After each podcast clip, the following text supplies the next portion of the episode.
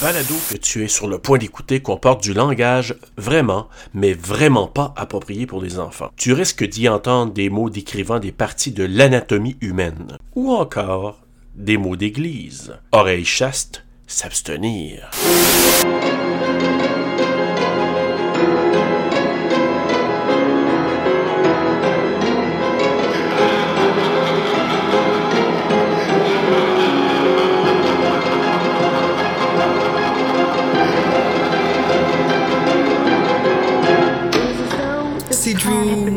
All his life, pondered through the seasons. Now, in his 15th year, crystallized with the pain of puberty. They made me do it. Une menace? Oui. So, why'd you move here? My mom had to get a restraining order against my stepdad. Oups. Pas supposé de le dire, ça. Oh, I have those too. What kind of emotional problems does your dad have? I met a new friend. Real or imaginary? Maudite voix. Imaginary. J'espère I'm gonna tell you a imaginaire. story today about a young man whose life was Hungry completely destroyed by eyes. these instruments. I haven't seen this stuff. Donnie is experiencing what is commonly called a daylight hallucination. I have to obey him. He saved my life. Have you ever seen a portal? Has he ever told you about his friend Frank, the giant bunny rabbit? Elle joue dans Scream 4. Mais la maman de, de Jill. Oh oui, elle est aussi dans Dances with Wolves et Gattaca. Battlestar Galactica. Battlestar Galactica. Battlestar Galactica, c'est Ah, pretty good. Ouais, oui. ouais. Mary McDonald. Future, right? Smile Cry. I'm not going to be able to continue this conversation. Ça, c'est troublant quand il dit ça. Je sais. What is going to happen? A few days left before they catch me. On a vu les yeux.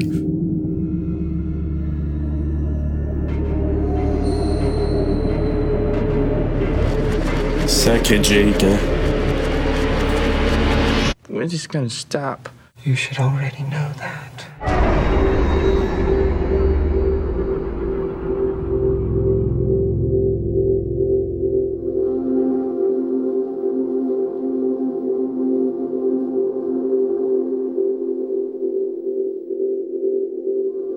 Euh, du gros monde. Oui. Ah oui, oui. Un casting assez. euh, Mais je sais pas, moi, voir la bande-annonce demain, je suis pas sûr que ça me donnerait le goût de tant que ça. Ben là, maintenant que je sais c'est quoi le film, moi, je, je- regarde plus ce film-là là, pour un petit bout. là. Hey, salut tout le monde, bienvenue chers auditeurs à TSLP Terreur sur le pod. Aujourd'hui, là je vous dis tout de suite, je vous avertis là, si jamais pendant l'émission vous entendez un bruit d'explosion, c'est ma tête qui va avoir explosé. Pas juste la tienne, la mienne aussi. On va peut-être avoir, Arrête de euh, tout prendre. Moi aussi, je vais exploser. Ben, vous allez peut-être avoir une double, une quadruple explosion de tête aujourd'hui, je sais pas, on verra. Mais euh, tout un film. ah ouais, ça, ça va être la série sur Sunday. Wow. On gâte le monde aujourd'hui. En fait, on est gâté et on gâte nos auditeurs parce qu'on est accompagné de deux personnes en ce moment-là. Ça fait longtemps qu'on est en train d'organiser ça. Puis là, ils sont ici. On parle de Lee Paula Springer et de Matt Keys, qui est la co-scénariste et un des acteurs dans le film Dead Dicks. So it looks like a vagina, right? Oh, it looks more like an asshole to me. Bonjour et bienvenue. Bonjour.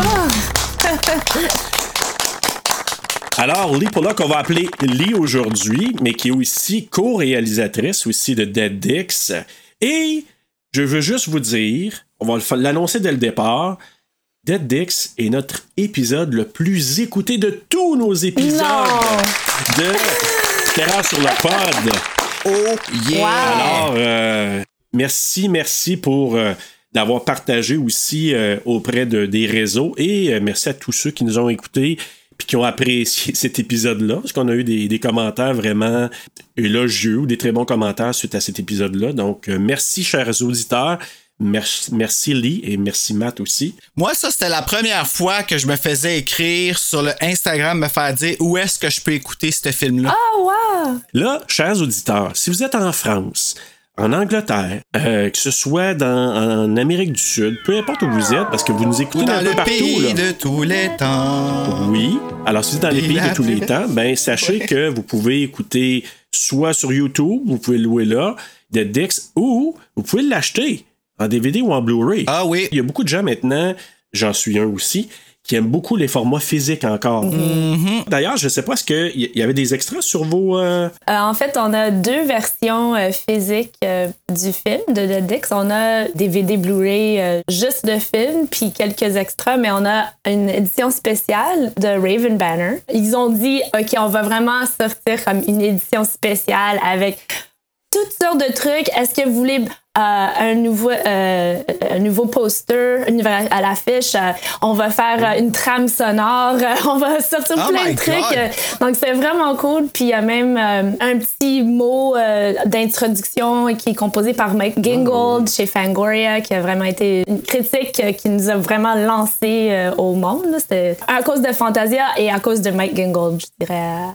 Donc, euh, ça, ça nous a beaucoup aidé. Wow! Ben, vous l'avez mérité, en tout cas, ça c'est clair, parce qu'il y avait, il y avait de la substance dans ce film. On l'a vu direct au début de notre épisode, hein? Le comic relief qui était le pénis. Quelle magnifique idée, honnêtement, là. Comme ça vient couper toute l'attention qui peut se bâtir. La graine à pop en gros plan, direct à côté de la tête de la fille. c'est ça, là. En tout cas, ça a été une traite pour Bruno et notre invité ce soir-là. Moi, je les ai écoutés. Ah j'ai dit, bah, c'est bien. Ça, pour une fois que c'est comme ça. Mais euh, Lee, qui est euh, co-réalisatrice, co-scénariste, mais qui est scénariste et réalisatrice. Matt, qui est comédien. Mais aussi qui joue dans un band, Mm-hmm. guitariste, euh, qui est euh, compositeur. C'est comme chaque chanson, c'est une création de moi et de Kayla Henry. Alors, euh, c'est comme c'est deux personnes qui écrivent la musique ensemble. Donc, vous co-réalisez les, les- les Ouais, c'est chansons.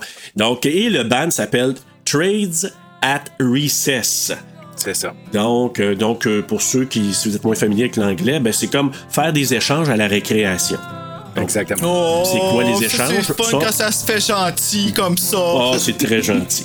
Allez voir ça sur YouTube. Oui, ben on mettra les liens, euh, Matt, euh, quand on sortira l'épisode. Donc, on pourra mettre ça sur, euh, sur les liens lorsque l'épisode paraîtra. Et aujourd'hui, Donnie Darko. Hey, moi, je peux vous dire Ah, une chose, là. Moi, la première fois que je l'ai regardé, là, je vais vous le dire tout de suite, je sais c'est quand. C'est au mois de juillet 2009. J'étais dans un chalet dans les Laurentides. Pourquoi je retiens ça? Parce que c'est l'année où Michael Jackson est mort au mois de juin. Et au mois de juillet, à la télé, tout ce qu'on voyait, c'était les funérailles de Michael Jackson. Et on s'était amené des films pour regarder ça le soir quand on voulait juste euh, chiller un peu. Plus bel film, puis c'est les funérailles de Michael Jackson qui commencent. on avait amené le DVD du funérailles ici. Mais- Et un des films que j'avais acheté juste, juste avant de partir, c'était Donnie Darko. J'ai fait Wow, que c'est ça, cette bébête-là? Tout ce que j'avais compris et retenu la première fois, c'est un lapin freaky et une bande sonore Ouais, de ça, la bande sonore, en effet. On s'entend? Ouais, exactement. C'est c'est vraiment de l'époque. C'est des super choix de l'époque.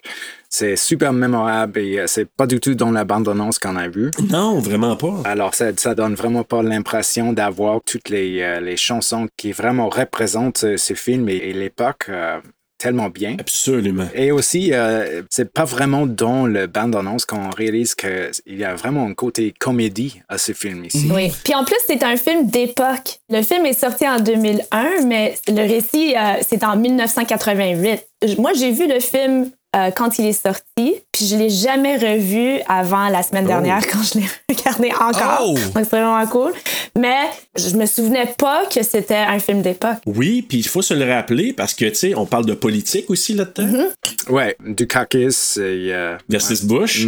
En fait, le côté musical nous amène tout de suite là. Dès le départ. Là, on va juste préciser, Bruno, qu'aujourd'hui, nous, on a regardé la version qu'on appelle Director's Cut. Ceux qui ont compris le film la première fois, Theatrical, je sais pas, je l'ai pas vu, mais c'est un film compliqué. Là. Puis j'ai l'impression qu'il y a peut-être des gens qui ont eu besoin d'être éclaircis un peu sur qu'est-ce qui se cachait dans le film. Parce qu'il y a juste une partie des gens qui ont compris, puis les autres qui, comme moi, avaient absolument rien compris, que tout ce qu'ils avaient retenu, c'était Drew Barrymore. Tout de suite, on va tracer un parallèle. Moi, là, à la fin de Dead Dix, là, ça aussi, il y a plusieurs interprétations. hein. C'est vrai. On peut pas demander c'est quoi votre intention parce qu'il faut que ça reste dans l'imagination du monde, mais maudit que ça me tente de vous le demander. Mais on, peut, on peut le demander, mais on va le couper au montage, c'est juste pour nous autres. oh, c'est pas faire ça. Non, je peux pas faire Mais ça. c'est- ça. Ça tombe vraiment bien, je trouve que. Parce que je crois que c'est Matt, en fait, qui a choisi Donnie Darko pour l'épisode dont on était invité. C'est ça, donc euh, Matt, il a dit Oh, moi j'adore Donnie Darko. J'ai dit Oh, ça fait comme presque 20 ans que j'ai pas vu ce film-là. OK. Puis là, en le regardant, j'étais comme Hey, il y a beaucoup de parallèles avec Dead Dix. Comme, donc j'ai- ça, ça tombe très, très Ah bien. oui, beaucoup. C'est c'est peut-être mieux, ré- mieux réussi là, que notre film, mais bon, il y a beaucoup de Ouais, Ah non, ça, c'est euh, pas vrai, ça. Faut pas dire des choses comme ça. On parle de quand même quelques millions de plus. Ben, c'est vrai. Puis on s'entend, Donnie Darko n'a pas de pénis. Il y a des jokes de bits, mais on n'en voit Ouais. pas. Ouais, pendant l'hypnose, euh, oui, ils toucher. proche. Puis le- la discussion des schtroumpfs. Oui, les schtroumpfs. ouais. Fun fact, je sais pas si vous savez, mais il a fallu qu'appelle la compagnie qui gère les, les Schtroumpfs pour leur demander la permission. Euh, C'est intéressant qu'ils ont accepté euh, d'inclure euh, cette, cette partie-là, mais c'est clair. C'est Donnie qui fait la clarification. C'est pas comme tu imagines. Il n'y a pas de gangbang, il n'y a rien comme ça. OK? C'est juste des, les petits euh, dessins. C'est complètement innocent. Oui, c'est vrai. Puis on voit, je sais pas, est-ce que les schtroumpfs, ça vient de l'Europe? Pays Belgique. Belgique. Ah, Ah, bon, ben. ben, les Belges sont plus ouverts aussi. Une autre chose que j'aimerais ça soulever, par exemple, par rapport à Donnie Darko, qui va peut-être rendre la discussion awkward pendant trois minutes, puis on fermera ça après, mais c'est arrivé la même année qu'on fête le 20e anniversaire aujourd'hui, Ben oui. qui est les deux tours du World Trade Center. Et il y a eu aussi un une petite controverse par rapport à ça quand le film est sorti, parce que ça avait rapport avec un crash d'avion qui avait pas vraiment, tu sais, j'aurais compris si ça aurait été du terrorisme. Je trouve que des fois, on est un petit peu euh, à fleur de peau. là. On fête quand même les deux anniversaires pas mal en même temps en ce moment. Donc, euh, une pensée pour ceux qui ont vécu tous les tourments là, avec les World Trade Center partout dans le monde. On revient à Donnie Darko. Non, mais c'est c'est vrai, puis c'est intéressant que c'est ça, c'est c'est ce- cette fin de semaine, l'anniversaire, parce que moi, je me rappelle très. J'avais 18 ans quand c'est sorti. Puis c'est comme ça que j'ai entendu du film, parce qu'ils disaient, oh, ils ont, ils ont arrêté la publicité parce que c'était comme juste dans la même époque que ça, ça venait de passer, puis que, like, it killed the movie. tu sais. Ils ont, ils ont dit, oh, mais on Ben peut oui. pas sortir ça, puis il y a personne qui a vu le film, puis c'est comme ça, ils l'ont trouvé comme. C'était un film culte, précisément parce que c'était comme en même temps. Ouais. Et ça en a changé des affaires, là, toute cette histoire-là. Puis là, en ce moment, on est en plein dans l'anniversaire lors de l'enregistrement. là. Oui, mais vraiment. On est le 12, là, donc c'est Mais c'était on hier, est le c'était lendemain. hier. Ben, c'est ça. Ouais. tu sais. Et puis là, tous les documentaires qui ont passé, puis tout. Le hasard commence à exister de moins en moins. De voir ce film-là cette semaine, vraiment étrange, à un point où est-ce que toutes les notes que j'ai prises, j'ai texté. Euh, Est-ce que tu peux me répondre à s'il y a ça comme sous-texte par rapport à la maladie mentale? Parce que j'ai peur de faire un fou de moi dans ce que j'ai décelé dans ce film-là. Écoute, il y a tellement d'étages, de, de, de couches là, là-dessus que ta vision peut être aussi bon que la nôtre. Il y a vraiment différentes visions par rapport à ce film-là. C'est ça qui, qui le rend intéressant aussi, qui le rend si riche. C'est que on peut, avoir- on peut être quatre présentement, pour avoir quatre visions peut-être sur des choses. Tu sais, j'ai juste une chose à dire. Euh, comment ils disent? Deus ex ex machina. J'ai besoin d'explications. La, la création là, a fait en sorte qu'on le fasse aujourd'hui. Puis qu'en plus, notre épisode sort en octobre alors que Donnie Darko a sorti en octobre aussi de la même année. OK, ça, pour vrai, je savais pas, là. Ouais. Fait que c'est vraiment c'est une drôle de synch- synchronicité. Oh, mes poils ont redressé sur mes bras. Mais tu vois, ça m'arrive des fois. Et on va avoir des questions pour vous. Bruno, est-ce qu'on y va avec les questions avant, dans le fond, avant le. le- on sait même pas comment on va s'en sortir de ça, là. Fait que. On va demander des questions importantes avant. Alors, Matt, comme nous, on est très gentleman, on va commencer avec Lee, Lee, Lee, Lee. Tes cinq films d'horreur. OK, ben, c'est un petit peu difficile de dire juste cinq. Parce qu'il y en a Hmm. tellement, mais bon, pour l'instant, en 2021, Hey, on est pas fin, je me suis hein? dit, OK, ben, je fais ma liste pour maintenant. Le numéro 5, c'est un film de, de l'Argentine qui s'appelle Aterrados, en anglais Terrified. Quand tu vois un film qui est vraiment épeurant à Fantasia avec tout le monde qui crie leur vie. là. C'est comme si j'avais été sur une manège à la ronde. Ça, j'ai beaucoup aimé. Le numéro 4, Psychomania. C'est un film britannique des années 60. Très drôle et très bizarre, un petit peu comme comment ils ont fait ce film-là et pourquoi. Mais bon, je, Ah oui, hein? je l'adore. Numéro 3, Carrie. Quel bon timing, Bruno, encore une fois. Ben oui, il vient juste On de l'a sorti hier. Ah, ok, ben je vais, je vais écouter ça. Euh, le numéro 2, Dead Ringers. The Cronenberg, De- oui, avec Jeremy Ouais, Iron. de Cronenberg. Ouais. Un film euh, pff, bouleversant, bizarre, euh, incroyable. Mon film préféré, le numéro 1, Alien. Oh! Oh, oh! C'est vrai que c'est bon, Ouais, ça. Pour moi, c'est un film d'horreur. Il y en a qui disent Ah, c'est de la science-fiction, mais je m'excuse, là, mais un facehugger, c'est pas mal horrifiant. Entièrement Et un d'accord. chest burster aussi. Ouais. Alors, maintenant, on va aller à Matt. Matt, ton top 5. OK, euh, je commence avec le cinquième, euh, comme, comme Lee a fait. euh, Evil Dead 2. Ça, c'est mon Oh. cinquième. Ooh, Dead by Dawn. Euh, alors, euh, le quatrième, c'est Paranormal Activity. Qu'on va faire euh, de- dans notre prochaine saison, Bruno. Ben hein? oui, ben là, on annonce qu'on fait une saison 3. Ben oui, ben oui. OK, c'est passé. On continue. Pour mon troisième, c'est The Mothman Prophecies. oh, c'est bon, ça. Bon Dieu, calme-toi. C'est- OK, en français, c'est La prophétie des ombres. Oui. Mhm, Avec Richard Gere et Deborah Messing qu'on a vu dans Will and Grace aussi. Exactement. Oh, elle est exactement. Ça, c'est un bon exemple de le style de film que j- moi j'aime. Quand le truc est vraiment comme caché dans les ombres, quand c'est c'est plus euh, l'idée de quelque chose et pas l'effet spécial qui est présenté dans une façon super claire et, et directe, moi je préfère ça. Pour mon deuxième sur la liste, c'est The Ring, le cercle. Mmh. La version japonaise ou la version anglaise? Ouais. Non, américain. Oui, moi aussi, je préfère la version Ouais. américaine. Je sais que c'est comme. Ben, correct. Et j'avais vraiment un kick sur euh, Naomi Watts à l'époque. Et, oui. euh, ça- ça- Et ton numéro 1, Matt? Mon numéro un, c'est Alien. Ah, ben! Quelle surprise. Tout est dans tout. Hey, voyons donc. Tu peux pas faire mieux que ça dans les séries de Alien.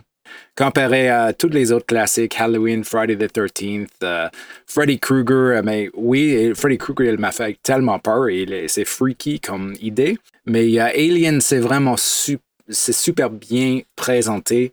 Et tu, tu vois, j'ai j'ai vu un, je crois que c'était un vidéo sur YouTube sur l'idée que le, le VHS était un peu mieux pour présenter un film d'horreur parce que c'était un peu Ouais. comme ça déjà. Et d'accord. tu, tu, tu inventes les trucs dans ton imagination. Et ça, c'est vraiment l'idée qui fit bien avec Alien parce que c'est toujours les ombres.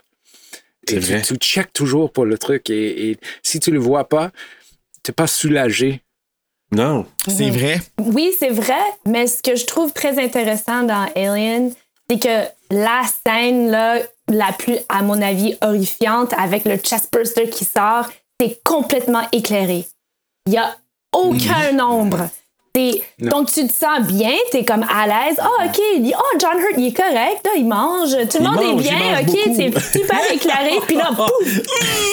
C'est comme Surprise! tellement bouleversant. Puis ils ont, ils ont tourné sans dire aux comédiens qu'est-ce qui allait arriver. Donc, toutes les, les réactions sont complètement vraies.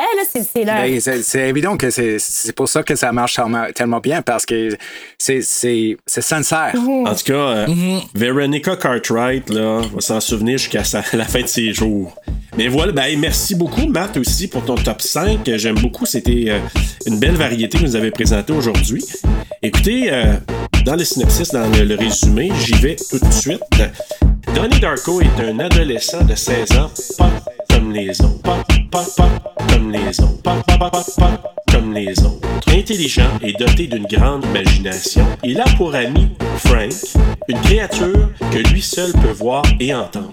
Lorsque Donnie survit par miracle à un accident, Frank lui propose un étrange marché. La fin du monde approche et ce dernier doit accomplir sa destinée. On reçoit.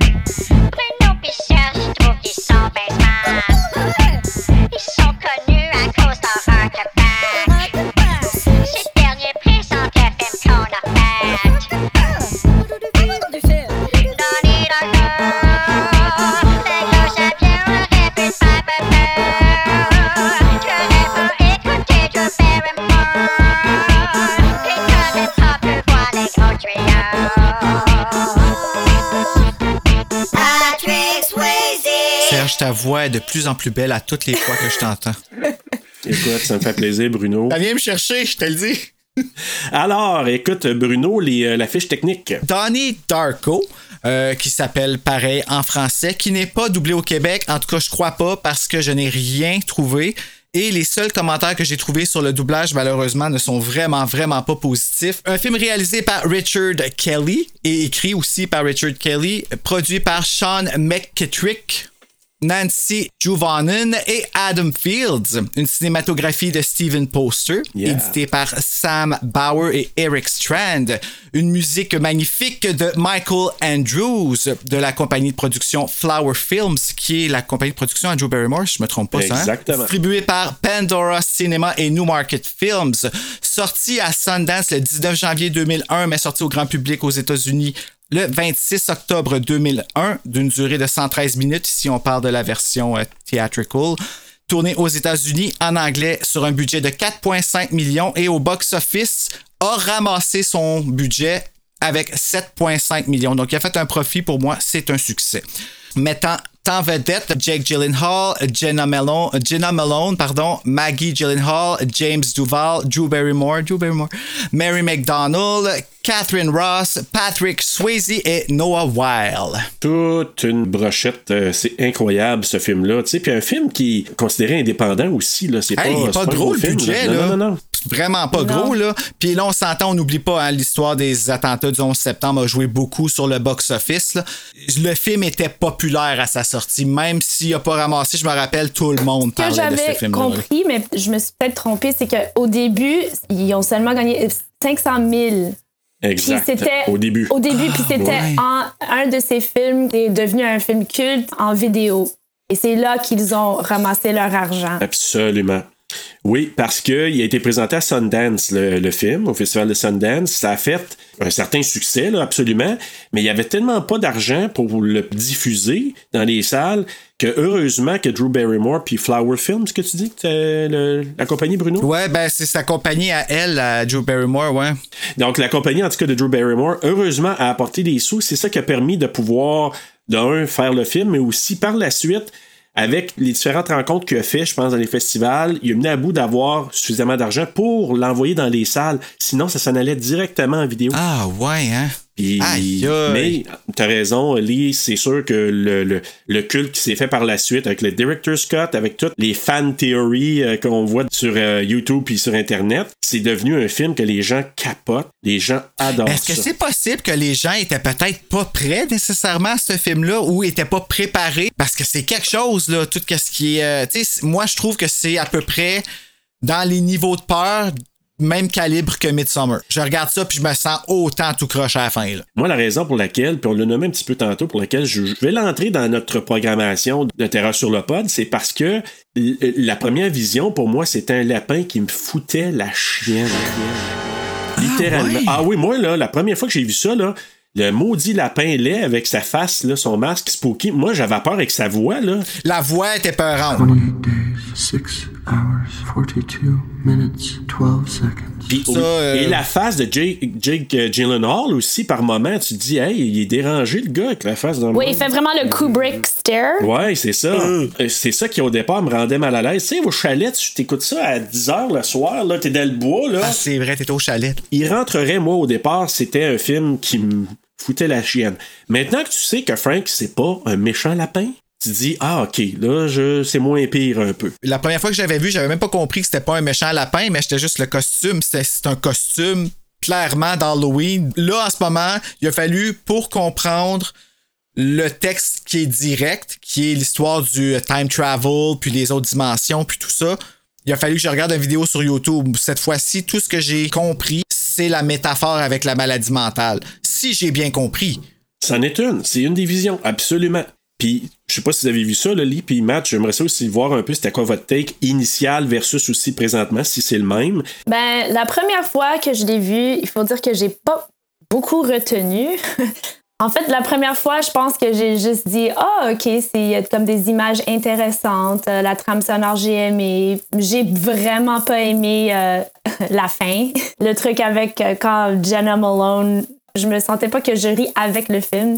C'était le moment où j'ai comme un petit peu ça m'a perdu, là. M'a- Décroché. ouais, j'étais comme. hmm. Lee, Lee, je veux te demander seulement, euh, si, Ouais. est-ce que c'est parce que c'est clairement un mannequin? Ben, c'est vrai que c'est c'est un petit peu. Des fois, c'est vrai quand on voit de la violence dans, dans un film, c'est c'est les gens qui se battent, ça dure longtemps, c'est c'est vraiment choré- une chorégraphie, pardon? Co- chorégraphie. Chorégraphie. Je m'excuse pour mon français, tu crois? Je Ah, non, non, non, excuse-toi pas, mais, Seigneur. mais bon, mais et dans la vraie vie, quand quelqu'un mange un coup de poing, tu sais, il tombe à terre puis c'est fini. Donc, je crois que c'est vrai que si une personne se, se fait frapper par une voiture, probablement dans la vraie vie, il, il s'écrase puis c'est juste comme ça. Mais en cinéma, je je suis pas convaincue c'est que ça a vraiment le même impact.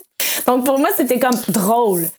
Mais bon, la deuxième fois, je sais que c'était son premier film, donc c'est incroyable comme comme premier long métrage, c'est tellement réussi. Mais j'ai juste dit, Hum, des fois, il y a comme des idées qui sont là qui devraient peut-être pas l'être. Comme pour moi, tous les commentaires des années 80, puis le, en anglais, on appelle ça the Christian right, c'est la euh, cette force Ben, pas- tout le côté religieux. Puis non, mais, Ouais. mais spécifiquement dans les années 80 et les années 90, qui a comme commencé aux États-Unis à vraiment être le, le silent majority. Mais je trouve pas que ça, ça fit vraiment bien dans le film. Donc, je trouve, tu sais, qu'il y a tellement des bonnes idées, mais que moi, j'aurais coupé un petit peu plus. moi, cette storyline-là, elle a son purpose, mais pour soutenir ma. En tout cas, ouais, ah, ouais, c'est. euh, c'est- je trouve ça intéressant, qu'est-ce que tu dis? Mais là, je vois que Matt, il réagit. Ouais, Matt, aussi, dis-nous, toi. ouais. Ben, euh, je, je pense que je suis d'accord euh, avec tout le monde euh, parce que la première fois que tu, vois, tu écoutes ce film, euh, t'es perdu. C'est, ça, c'est un peu Ah. universel, je crois. Et je crois que c'est, c'est vraiment, comme tu as dit, il, il te laisse un peu dans la nuage. C'est pas super clair à la fin qu'est-ce qu'il veut dire. Et moi, j'aime ça un peu plus parce que ça m'a donné beaucoup de trucs à, à- à réfléchir. Et moi, j'ai vu le film une dizaine de fois parce que ça fait tellement bien une nuit un peu tard, euh, minuit ou 11 heures, et tu veux écouter quelque chose. Ça fit vraiment bien dans cette énergie et il présente même ça dans le film. Euh, il, il écoute les deux films, euh, Evil Dead et euh, Last Temptation of Christ, Christ, comme ouais. présentation minuit, genre, euh, il n'y a personne là sauf que eux. Et euh, c'est super tard, c'est tellement tard qu'elle elle dort. Alors, c'est un peu, ça fit vraiment le vibe. Et moi, je trouve que dans mon expérience, c'est toujours écouté tard dans la nuit. Alors, après, toi, tu es laissé tout seul et tu peux rêver un peu. Et ça, c'est une, Mm. une autre partie. C'est- C'est dans les rêves. Il y a la présentation des rêves et de l'hypnose. Et moi, j'aime vraiment ce style de film qui, qui te laisse un peu dans le flou. Ouais. Tu sais? Et euh, ouais, euh, alors après, après j'ai écouté les commentaires des réalisateurs. J'ai réalisé que c'est vraiment comme plus euh, direct que je pensais. Euh, c'est une histoire de sacrifice et euh, de, un voyage dans le temps, mais c'est super spécifique. C'est pas comme Retour vers le futur. Tu peux aller n'importe où. C'est vraiment comme il a déplacé une petite boule et Frank, il est là pour le guider dans le, chemin encore. Et c'est comme, c'est juste un choix à faire. Alors, tout le temps qu'il passe entre le 1er octobre et la fin d'octobre, ça, c'est tous comme une boule. Et ça revient à la 1er octobre et on, on le recommence. Alors, c'est comme la maladie qu'il a, c'est présenté comme, comme tu es lui et pour toi, c'est pas une maladie, c'est comme, c'est le monde qui est évident et tu suis le chemin autour de toi, mais personne le comprend et personne essaie de le régler avec les médicaments. Et la thérapeute euh, hypnose, elle ne comprend pas, elle suggère les médicaments et aussi les parents. Elle dit, OK, ben c'est ça qu'on va faire. On veut que notre fils est soulagé. Mais pour Donnie, c'est comme, ça, c'est pas le choix, ça, c'est pas l'histoire. Moi, j'ai j'ai aimé vraiment le film, mais je trouve que c'est pas présenté super clairement et ça, ça prend un peu d'effort pour vraiment comprendre que c'est juste un chemin dans le temps et chaque fois que Richard, c'est quoi son nom? Richard Kelly. Richard Kelly. Kelly. Il te donne les trucs, mais un peu trop subtil. Je suis d'accord avec toi, Matt. Moi, j'aime, moi ça me dérange pas du tout qu'un film euh, ait euh, une, une fin qui est pas. on te donne pas les réponses. Je sais qu'il y a des gens qui étaient comme pas mal frustrés par la fin de Dead Dix. J'aime le clin Moi, ça me d'œil qui dérange vient pas après. Qu'un film ait plusieurs interprétations ou que c'est c'est- peut-être c'est pas super clair, mais dans Donnie Darko, je trouve, moi, je trouve que c'est bien que la, la fin, c'est comme, OK, on n'est pas complètement certain. Est-ce que c'était vraiment une psychose? Est-ce que c'était vraiment comme un, un, un voyage dans le temps? Or whatever. Ça, ça me dérange pas, mais pour moi, c'était plus on dit oh mais il y a tellement d'interprétations, il y a tellement d'idées, c'est tellement il y a tellement là, mais c'est que est-ce que c'est là ou est-ce que c'est lui qui a pas été capable de vraiment red the needle comme on dit en anglais, comme passer le fil par l'aiguille, ça se dit-tu en français comme? Ouais, ouais, Ouais, ouais, que- ouais. De ficeler Mhm. ou de bien attacher tout ça ensemble. bah oui. Je suis d'accord dans le sens que j'ai écouté le, le, hum, commentaire du réalisateur. Puis même lui, il y a des affaires qu'il sait pas. Ah, t'es sérieux? Oui, oui, oui. Il y avait, il y avait un commentaire avec. euh, il y avait l'autre, ce qui est un autre euh, réalisateur qui s'appelle Kevin Smith, qui était avec lui. Les deux, ils faisaient le. le- le- Kevin le Smith. Kevin Smith, là? Mais je me demande si c'est pas là Kevin Kevin Smith, euh, ouais. Puis écoute, même ça. Kevin Smith, des fois, il t'a dit Ah non, non, ce que tu dis là, l'interprétation, j'aime pas ça. il disait ça à Richard Kelly. Richard Ah, Kelly, ben, il dit Ouais, mais il dit T'en feras ce que tu voudras, mais il y avait ça. Puis l'autre, tu peux le prendre de deux façons. Fait que même lui, il y avait rien de très clair là, dans sa Et vision. pourtant, et pourtant, tu sais, ben, c'est sûr, regarde, même moi, je suis allé un petit peu loin parce que quand j'ai commencé, toute l'histoire du caucus puis tout ça, là, moi, j'étais pas au courant. Je viens de l'apprendre là, là, que ça se passait dans, dans les politiques parce que je je suis pas trop politique. Fait que moi, je pensais que du caucus, c'était un jeu de mots qui faisait, qui disait c'est I'm gonna vote for du caca. Ah! Du caucus. Comprends-tu? Puis que c'est je vais voter pour de la merde. Mais je savais pas que ça se. Sorry. Puis pour vraiment, j'ai passé ça, là, je vais barrer ça. Et Oui. peut-être couper ça du montage. Mais euh, c'est vraiment ce qui m'a passé par la tête. Mais écoute, on, on va commencer avec le, le- le film comme tel, étape par étape. Comme je vous dis, avec le Director's Cut, il y a une histoire de médicaments gazebos, de placebo. Comme It. Comme it.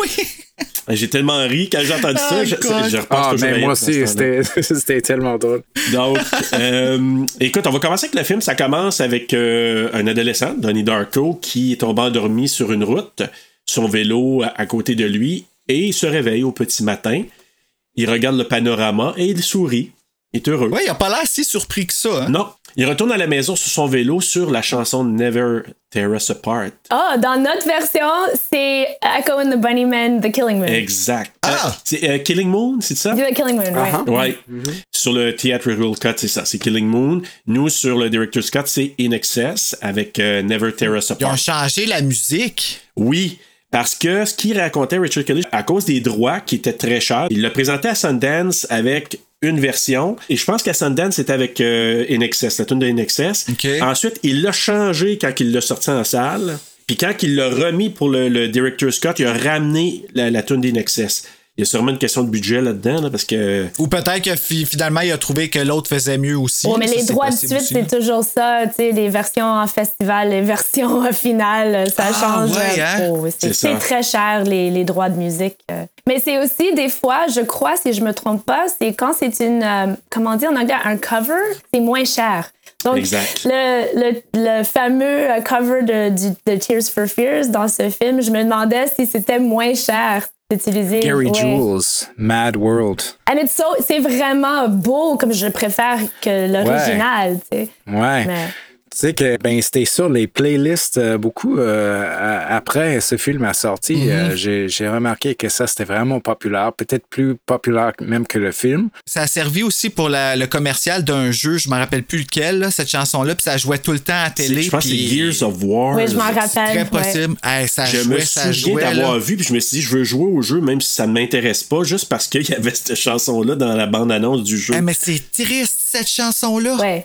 Mad World. Mad World, ouais. Mad World. Mais ce qui va avec le thème du, les thèmes du Hey, film? tellement. Moi, c'est des chansons. Moi, j'ai- j'étais un fan de Tears for Fears dans le temps, puis de In Excess aussi. euh, c'est extraordinaire. Puis dès le départ, là, tu sais, en anglais, on dit euh, You had me at hello. Hein?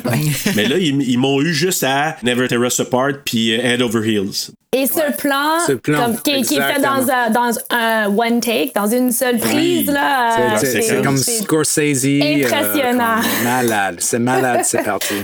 Je capote sur cette scène-là. Honnêtement, là. Donnie, il revient à la maison. Là, on voit aussi que c'est dans le temps d'Halloween, parce qu'il y a une affiche qui dit Oh, Matt. Middlesex en plus, qui est comme. C'est quoi, c'est une petite ville, c'est ça? C'est pas une vraie ville, ça, là. là. Ben, Middlesex, c'est, c'est, je pense pas que cette ville est une vraie ville, mais c'est un nom très commun pour des, des villages ou des. euh, en en anglais. En Angleterre. Ouais, il y a même euh, Oui. un roman très, très connu qui s'appelle Middlesex. Donc, c'est, je sais pas quelle, c'est quoi la signification de ça, mais. Mais ici, elle est ironique, en tout cas. La- le fait que ça se passe là, puis que, ça arrive, moi, au début, dit, j'étais là. comme, OK, c'est comme tellement de mauvais goût de vivre. Tu sais, Ah, changer non, le nom de votre ville si vous pensez de même, là. Donc, ça présente la famille au départ, là, euh, rapidement, avec la, la première chanson. Tout le monde a l'air super heureux. La, la, Ben la, la oui. fille adolescente a souri à son père après qu'il l'ait euh, shooté avec de la. Ah, ah, quelle bonne Ouais, avait le gros, blague, un gros sourire, hein, avait le Ouais. dans la bouche aussi. Là. C'est la vraie sœur de Jake Gyllenhaal. Oui. hein, on, le, on le note aussi. Ça, ça a dû être quelque chose aussi de, de tourner avec ta frangine comme et, ça. là. et c'est Jake qui a insisté, hein? Ah oui? Ouais. Ah. Quand il a été casté, là, il a proposé, Euh, J'aimerais ça que ma sœur soit jouée par ma sœur. puis ils ont accepté. Puis c'est- elle est une superbe comédienne aussi, euh, Ah, Maggie Gyllenhaal. euh, ouais. Écoute, là, on est rendu au souper et là, euh, justement, euh, Elisabeth dit justement qu'elle va voter pour Michael Dukakis, juste pour situer. Puis, tu sais, tu disais, Lee, qu'on on voit vraiment dans le temps. C'est un film d'époque. Donc, ça parle vraiment, c'est avant les élections qui a élu George Bush papa. Et ensuite, il y a eu la guerre du Golfe euh, avec George Papa par la suite. Puis il y a vraiment des commentaires euh, politiques et sociaux euh, associés à cette, à cette euh, séquence-là. Elle a dit C'est c'est pour lui que je vais voter. puis là, le papa, il a pas de l'air être trop en accord, puis il dit Hey, tu vas voir, mais que t'aies des enfants, tu vas voir si tu vas être capable de te payer des, euh, des braces ou des, euh, des soins pour tes enfants. Puis c'est tellement 88 parce que c'est commentaires très paternalistes hein, du papa qui dit avec la paye de ton mari. Imagine! Ah ouais, là, elle dit, anyway, j'aurai pas d'enfant avant 30 ans. qui est encore pas pire parce qu'à partir de ces années-là, on commençait tranquillement à voir les mamans qui commençaient à avoir des enfants plus tard aussi. À partir de ces années-là. Fait que je trouvais que ça situait bien aussi l'époque. Dans cette scène aussi, on voit que la mère, elle est, elle est d'accord avec la fille. Et ça, j'ai trouvé très intéressant au long du film, qu'en fait, les parents sont, sont pas mal sympathiques. Surtout la mère. Vraiment? Surtout la mère. C'est là où j'ai trouvé un peu, même si c'est intéressant, des fois, ça, je sais pas si les thèmes sont comme très clairs parce que, tu sais, on dit, OK, on est en 1988, on a un père qui dit, ben, Oh, Dukakis, ouais, ben, tu voudrais pas un avenir comme ça pour tes enfants? Mais plus tard, on voit que les parents sont comme très sympathiques. Puis, en tout cas, je suis pas certaine que ça va vraiment souligner là, ce point-là. Puis avec maman, euh, maman Darko qui boit tout le temps aussi. Toujours Moi, un ce verre de ça vin. clash, là, c'est le fait qu'ils n'ont pas l'air d'être dans les années 80, je trouve. Même début 90, leur apparence fait très. Ça faisait très 2000. Oui, il y a juste Drew trouve, Barrymore avec ses épaules, là, euh, shoulder pads. Oui. C'était vraiment juste ça. C'est ça qui avait de wrong. Ben oui. Merci. Ses- C'est pas ses vraies épaules, t'as pas Hey, je regardais, j'étais comme, il me semble que. que- Ah, c'est-tu fait mal? As-tu une posture qui fonctionne? Mais là, tu réponds à ma question, merci. Tu vois. Pourquoi? Une chance qu'on a des invités, Bruno, parce que. Qui a décidé que des épaulettes, c'était légal? Mais je pense que c'était un petit peu ça, cette idée dans les années 80, que c'était bon, là, comme femme euh, qui rentre dans les bureaux, qui sont maintenant là, dans les business, on fait comme masculin, le, le profil, euh, tu sais, je sais Non, pas. c'est où j'arrive, ouais, c'est ça. Avec des petits bras de rien, puis des Grosses épaules. tu sais. Puis tout était gros, tu sais, les gros cheveux, les grosses épaules. Ah oui, ouais. tu sais. Beaucoup de spray net, c'était dangereux que le feu Oh boy. OK. À, à l'époque, oui, peut-être euh, il y avait les, les exemples euh, extrêmes de la mode, et, euh, mais peut-être pas dans Middlesex. Ah oui, ça, c'est vrai. Ça, c'est vrai. C'est un peu plus subtil dans Middlesex. vrai, on est vraiment dans les, dans les banlieues, là. C'est c'est comme the suburb. Donc, euh, finalement, au souper, ça, ça établit un peu la discussion, le cynisme aussi de Donnie hein, dans ses commentaires. Donc, ça, ça, ça établit ça. Et le sens d'humour, qui est très bizarre. Parce que ce, Oui. Oui. cette of fuck, puis tout ça, là, ça c'est. Focasse. Samantha qui dit. C'est quoi ça, un focasse? Ben, c'est ça. Mais l'échange entre le frère et la sœur, moi j'ai aimé cette partie-là. Je trouve que ça établit bien. Puis l'autre qui se part à rire. Et le père, moi le père, moi je le trouve aussi sympathique. Tu parlais de sympathique, euh, la maman, mais le père, il est, vraiment là avec Donnie sur toute la ligne. Ah, il est très sarcastique, le père, tout le temps, tout le temps. Là. Comme quand il parle, il y a toujours comme un double sens là, dans, Ouais, dans mais, ses phrases. là. mais il part à rire à chaque fois qu'il y a quelque chose qui se fait. tu sais, Il, il- il prend pour son gars, ça c'est sûr et certain. Là. Et en plus, à la fin, ils disent OK, on parle pas, on parle pas comme ça à la table, mais en souriant. Et Oui, comme- c'est ça. Ouais, il est pas sérieux, pas un fois dans le film. Non. Euh, il rappelle même euh, pas le nom de le médecin, euh, le thérapeute de, de Donnie. Oui, c'est Alors, vrai. il, est- Ah il est ouais? vraiment, il est pas vraiment engagé dans une façon sérieuse. Il mange son pizza, il fait les blagues de mon oncle. Il est là pour pas être sérieux, mais aussi, ouais. You're not a bitch, You're bitching. but you're not a bitch. Il y en a d'autres. Ouais, c'est ça. Et c'était improvisé bon, par l'acteur. Ah hein. ouais? Ah, pour vrai? Ouais, c'est une Ah, nice. improvisation. Mary McDonald, là, avec son verre, verre de vin, c'est elle qui a dit Il me semble que je la verrais là, un petit peu euh, drunky, un petit peu, tu sais, euh, avec le verre de vin. Fait qu'ils ont dit. Ah, c'est une bonne idée, moi. Je noue ça Ouais. comme ça. Puis euh, Ouais, ouais, ouais. c'est extraordinaire de, de, de Elle est vraiment ça. bonne, cette comédienne-là, parce qu'elle Ah, oui. fait la sœur de Maureen Prescott, justement, dans Scream 4, puis complètement un autre genre de femme. Je l'ai reconnue dans ma deuxième écoute. Tu sais, elle change Ouais. tellement que même, t'as l'impression que c'est pas la même personne. C'est vraiment. Elle est Vraiment bonne. Mais bref, c'est ça. Donc, euh, Donnie qui est pas bien, puis qui envoie chier sa mère, qui prend ses médicaments. Et là, il se réveille un peu plus tard dans la nuit. euh, puis là, il y a une carte qui indique. Et ça aussi, là, c'est une recommandation qui a été faite à Richard Kelly de mettre des cartes pour aider le monde, s'il vous plaît. Pour les dates, pour euh, aussi. Ah, OK. le Ça aide Director beaucoup. Scott aussi. C'est ça, mais, mais ça, c'est intéressant parce que quand moi j'ai regardé le film pour une deuxième fois avec Chris, moi j'ai dit Oh, du caucus. Oh, c'est un film d'époque. Mais lui, il connaît pas trop ça, la politique, mais c'était, il était comme, ah, mais c'est quoi ça? Mais là, c'était marqué 1988, là. Si tu le captes pas, c'est. Exact. T'as t'as raison. Puis là, on se voit, puis c'est le 2. Ça commence le 2 octobre 1988. Et là, il se fait réveiller par une voix, la fameuse voix creepy de notre maudit lapin.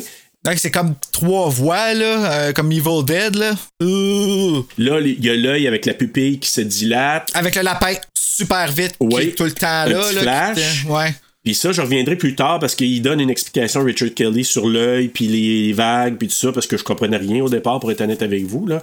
Et il y a l'hymne national américain qui est chanté. Ça, c'est pas dans la Ouais. version euh, théâtrique. Non, parce que quand il descend, on entend en background l'hymne national américain, mais vraiment distorsionné. Oh, c'est peut-être là, puis j'ai juste pas remarqué. Le réalisateur, euh, Richard Kelly, dit que ça, ça. Comme c'est une tune d'une chanteuse qui vient, en tout cas des années 50 peut-être, puis distorsionnée, c'est aussi un peu euh, un petit indice du voyage dans le temps, un Oh, peu le mélange de tout ça. Donc, euh, c'est un peu ça. Hey! Je le dis. Il voulait, comment il voulait qu'on devine ça?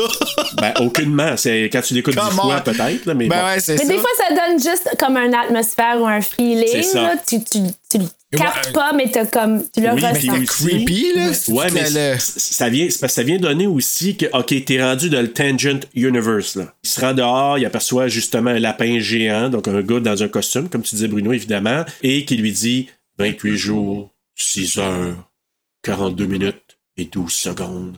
Ce sera le moment où le monde prendra fin. Ce sera la fin du monde. Panique pas. Tu sais, tu Pas te ramènes pas à l'Halloween, si je trouve ça plate, mais quand même. Ça dit I've been watching you, puis moi j'ai eu un peu l'impression que c'est à ce moment-là qu'il se faisait dire j'ai étudié ta vie, puis t'es pas aussi fou que tu le penses. Parce que c'est un peu ça, hein, quand il va dans l'univers parallèle, comme t'expliquais tantôt, puis j'étais tellement rassuré, Matt, quand t'as dit la, la, théorie, parce que je me suis dit, ah ben, sacrifice, j'ai capté la même chose. C'est que là, lui, dans sa maladie mentale, tu sais, on, on- je le mentionne encore, moi, je suis encore en train d'étudier euh, le trouble de personnalité limite pour me connaître mieux. Puis j'ai fait beaucoup de parallèles avec ça en voyant justement dans les préparations à la thérapie puis tout ça. Puis lui, c'est comme s'il allait dans un alternate universe où est-ce que lui, en tant que personne malade mentale, était la seule personne qui faisait du sens. C'est là que c'est devenu troublant. Ouais. Moi, c'est même, je l'ai perçu, là. Ben, tu sais, il y a la chanson Mad World. Ben, c'est ça, tu sais, quand sa psy a dit, un moment donné, euh, par rapport à ses médicaments, que, Tu peux arrêter d'y prendre, c'est des placebos. mais à ses parents. Ok, oui, ça, c'est vraiment pas dans la Ouais, c'est pour ça que je l'ai ajouté, là, Ouais. c'est dans le Director's Cut. Et c'est pour ça, c'est pour ça que ça, là, c'est important parce que, bon, c'est vers la fin du film, là, mais c'est important parce que ça vient établir que finalement, il est pas si fou que ça. Ben non, parce qu'elle dit aux parents qu'elle va prescrire une autre médication. Fait que je suis comme, ben là, c'est les parents qu'elle traite, c'est pas le jeune. Mm-hmm.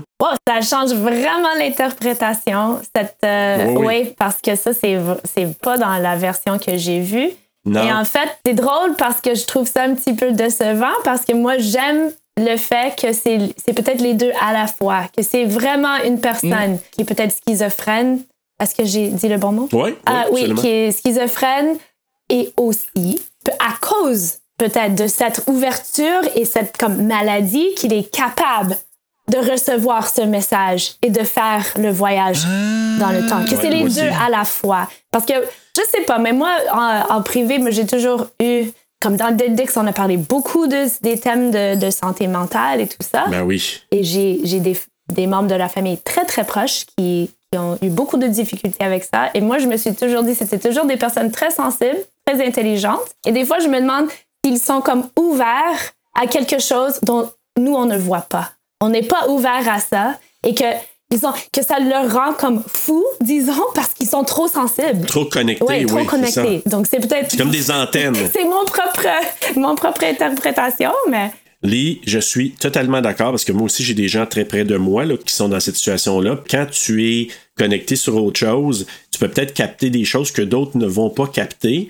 Et toi, dans ton état, c'est pour ça que je trouve le film intéressant. Dans ton état, tu peux dire, je suis en train de revirer fou, mais peut-être que tu es en train de capter un univers parallèle qui existe. Tu sais, moi, là, je vais vous donner une thématique du film qui, moi, me- m'a un peu shaké cette fois-là. C'est, tu sais, quand on, on parle des déjà-vus. Mhm. Tu sais, on dit les déjà-vus, là, tu dis que j'ai déjà fait ça, cette affaire-là, OK, mais si c'était un univers parallèle où tu as déjà fait ça, mais là, tu es revenu en arrière parce que quelqu'un, on capote un peu, là, mais quelqu'un a comme fait un reset parce qu'on devait changer ça pour faire en sorte que l'univers soit un peu mieux. Ben, tu te dis, c'est peut-être pour ça qu'on a des déjà-vus. Moi, c'est ça que le film m'amène comme idée. Peut-être parce qu'on est tellement dans d'autres choses à 100 000 à l'heure, on n'est pas conscient, on capte pas ça, que s- les gens qui sont peut-être dans le moment présent vont peut-être être ouverts à ça. Grosse théorie. Là, c'est tellement. ça- Ça m'intéresse parce que j'ai noté que ça me faisait penser à la série Dark, un- une série allemande. Ah c'est oui! sur ma liste, Oh c'est Oui, bon. et qu'il y a comme toute une explication quand ils disent, dans, je suis pas capable de le dire en allemand, mais comme un glitch in the Matrix, tu sais, like the glitch in the Matrix, ils disent Ouais. le concept de déjà vu, donc c'est vraiment intéressant Ouais. que tu dis ça. Je, je pense que c'est c'est même présenté dans une façon dont Donnie Darko, on, on le voit à le moment, c'est vraiment la fin du film, euh, c'est Mary McDonald avec la famille qui euh, ils sont vraiment comme touchés par la mort de, de Donnie dans ce Ouais. moment et elle voit Jenna Malone à l'autre Ouais. côté de rue Ouais. et tu as l'impression qu'ils ont connecté mais ils ne se connaissent pas. Exact. Et il fait une communication qui dit un peu Toi, t'es quelqu'un important, on se connaît, mais j'ai j'ai pas les détails. ce que vous disiez par rapport à la maladie mentale, le lapin comme tel, euh, comment il s'appelle? Frank. Merci. Bon Dieu, on sait son Une chorale. J'avais l'impression que c'était un peu son ange gardien quasiment qui venait oui. lui expliquer et qui venait dans le fond l'aider à accepter sa maladie avant de mourir. Parce que ça, c'est quelque chose qui est très, très, très important intéressant par rapport à quelqu'un qui a une maladie mentale, c'est de l'accepter. C'est le speech qu'on donne à tout le monde. Tant que tu l'acceptes pas, tu peux pas la traiter, mais c'est vrai. Parce que c'est à partir que tu acceptes et que tu réalises. Et- quand je dis accepte et réalise, c'est arrêter de blâmer la maladie mentale pour tes comportements. Tes comportements ont eu lieu à cause que tu as une maladie mentale, mais il faut que tu le reconnaisses et que tu le travailles en étant honnête avec toi-même. Ce que Donnie n'était pas parce qu'il arrêtait pas de confronter par rapport à la maladie mentale tout le long du film, jusqu'à la fin où il réalise, puis c'est pour ça qu'il rit. Parce qu'il a accepté puis qu'il est en paix. Moi, c'est ça que j'ai compris. Ouh, est-ce que j'ai été un petit peu trop deep? Non, pas mais- du tout. non. Mais non, ta vision est tout aussi bonne parce que c'en est une des versions de, de comme on peut le voir. Moi, c'est là que je trouve que ça, ça donne la richesse euh, au film. On est rendu où les, les- c'est comme la fin du film, mais au début. Ouais. Parce que là, tu as Maggie, donc euh, Elisabeth Darko qui arrive à la maison, avec euh, qui est reconduit par son chum Frank. Papa qui est en train d'écouter la, la télé. Et là, ben, il tombe de quoi sur la maison, et ça shake. euh, et là, ben, ça coupe. Donnie qui se réveille sur un terrain de golf. Il y a le coach de vie, Jim Cunningham, qu'on va retrouver, Patrick Swayze. Et le docteur Fisher, là, qui, est, euh, qui se moque un peu de lui. Donnie remarque quelque chose d'écrit sur son bras gauche, le, le fameux 28 06 42 12, donc la date de la fin du monde, selon ce qu'on en pense. Donc, euh, il retourne à la maison, il assiste à un rassemblement autour de la maison parce que là, il s'est passé quelque chose de bizarre. Il y a un avion, un moteur plutôt d'avion qui a tombé sur la, la maison comme telle, commotion autour de ça. Commotion ou est-ce que le monde n'a pas l'air si paniqué Oui, que ça? j'ai hein? trouvé ça très bizarre et les parents sont pas tristes, mais j'aurais pensé qu'ils pensaient que. Mais est-ce que Donnie est mort? Oh mon dieu, il est là! Donc, ça, j'ai trouvé ça comme un petit peu bizarre, ouais. Mais tout se justifie avec l'univers alternatif, tu sais. Oui, Ils n'ont pas leur oui, vraie oui, réaction, donc, tu sais, mais quand tu sais pas, t'es comme, voyons. Ouais, comment ça? Il- Il souhaitait-tu? Ou... quoi? Mais euh, donc, c'est ça. Donc, il assiste à- au rassemblement, le moteur d'un avion qui est tombé sur et dans la chambre de Donnie. Heureusement, il était pas là. Là, il y a un agent de la Federal Aviation Administration, la FAA, qui parle avec la famille. On va vous payer l'hôtel, aller à l'hôtel. Euh, puis ils font signer un genre de, de contrat. là, Oui, de ils n'ont pas le droit de dire d'où ça vient parce qu'ils n'ont pas trouvé d'où le- l'avion Ça, pour moi, c'est. C'est l'élément du film le plus intéressant que j'aime le plus, que j'ai trouvé comme wow, qu'ils ont dit que cette question qu'ils ont plantée là, qu'ils savent pas d'où vient l'avion. Il n'y a pas un avion qui, qui s'est écrasé, ils sont comme oh, je- c'est bizarre, mais en tout cas, on n'en parle C'est pas. très mystérieux. Ben, justement, on n'en parle pas. Moi, tout le long du film, j'étais comme, ouais, mais il a pas quelqu'un qui s'inquiète pour l'avion qui pop de nulle part. C'est ça. Ouais. Ouais. Et, puis, et encore, ce qui, ce qui est intéressant, que juste après les attentats du 11 septembre, il y a eu tellement de, de théories euh, de complot, c'est Oh ça? oui. Qui disaient, Exact. oh non, c'était pas vrai, ou c'était ça, ci ou ça. Donc peut-être aussi de pas rentrer là-dedans, dans cette controverse, de dire, ouais, Ah, mais c'était où oui, je l'avion? Pourquoi on n'a pas vu un avion qui s'est écrasé? Ils ont, ça a été très subtil, je suis d'accord. Ils ont, ils ont soulevé ça, mais sans aller dans les théories du complot. Non, mais, mais pour dire que peut-être quelqu'un aurait pris ça et dire Ah oui, c'est comme, c'est exactement ce qui vient de passer dans l'attentat, mais c'était pas Ouais. le. Ils savaient pas quand ils ont tourné le film que ça allait se passer, mais que, c'était awkward. hein. Tu sais, les commentaires qui sont là-dedans, je suis pas sûr qu'en 2021, on pourrait faire ça, là, parce que là, euh, on se retrouve, je pense c'est le Ah. lendemain, euh, à l'arrêt d'autobus, puis là, t'as les amis de Donnie, je pense, sont là, et t'as notre chère euh, Cherita. Ah. Je l'aime. Je l'aime aussi. Je l'aime, son ami. Ah oui, shut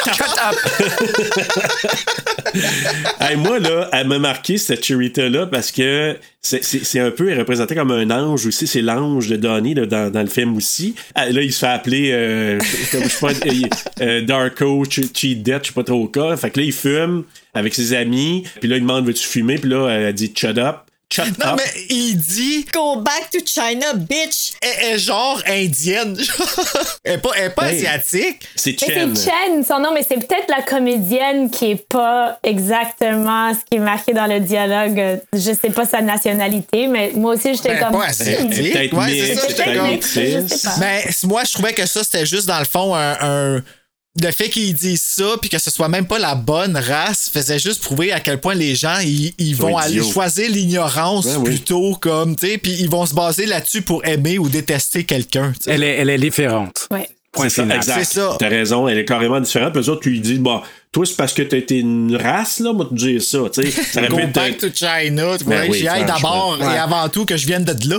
mais mais, mais c'est Donnie qui, qui dit exactement à ce moment et, et dit euh, laissez-elle seule. Il la défend. Il la défend. Mhm. Ça, c'est une façon de, de voir Donnie et à voir comme c'est c'est quoi cette personne dans ce monde. Exact. Et ça continue exactement comme ça et ça fin comme ça. Et là, ça arrive, euh, il arrive à l'école et le fameux, euh, la fameuse scène euh, de l'école, puis nous présenter tous les personnages en peu de temps dans un plan séquence avec la chanson Head Over Heels de Tears for Fears. C'est magnifique. Donc, on Hey, voit. ça a dû être dur à faire ça. Ben, c'est Ouais. oui. C'est une chorégraphie, euh, c'est comme une danse, euh, Ouais. ça tourne autour. Et c'est vraiment cool parce que ça, ça va plus vite, ça va plus lentement, c'est comme ça change le temps. Et même quand on entre dans la, dans la classe, on, on est comme tchoc, tchoc, tchoc, tchoc, tchoc, dans, dans les sièges et ça commence comme ça. Et ça commence aussi euh, complètement euh, ouais, Penché. Oui. Ouais, penché. Et qu'ensuite, on, Quand il ouais, sort de l'autobus. ouais, donc c'est Ouais. vraiment euh, Mais- très euh, difficile comme. euh, Il y a une Ouais. superbe technique euh, derrière. Mhm. C'est mon ami Levy qui m'a noté euh, pendant cette séquence que toi, tu vas au secondaire, OK? Est-ce que tu sors de l'autobus de la porte en arrière? Jamais. Non. Ces, ces trois gars ici, ils sont un peu les rois dans oui. leur petit monde. tu sais, tu- ils peuvent faire n'importe quoi, comme tous ensemble dans un groupe. C'est un peu les gentils, les good guys, tu sais. C'est les héros un peu comme euh, parmi les, les autres enfants. À, Je sais pas. à plusieurs fois, à plusieurs reprises pendant que j'écoutais le film, je me dis, mais pourquoi il est tellement euh, aliéné? Tu sais, c'est quand même, il y a beaucoup d'amis, il se trouve une blonde, la plupart des profs euh, l'aiment.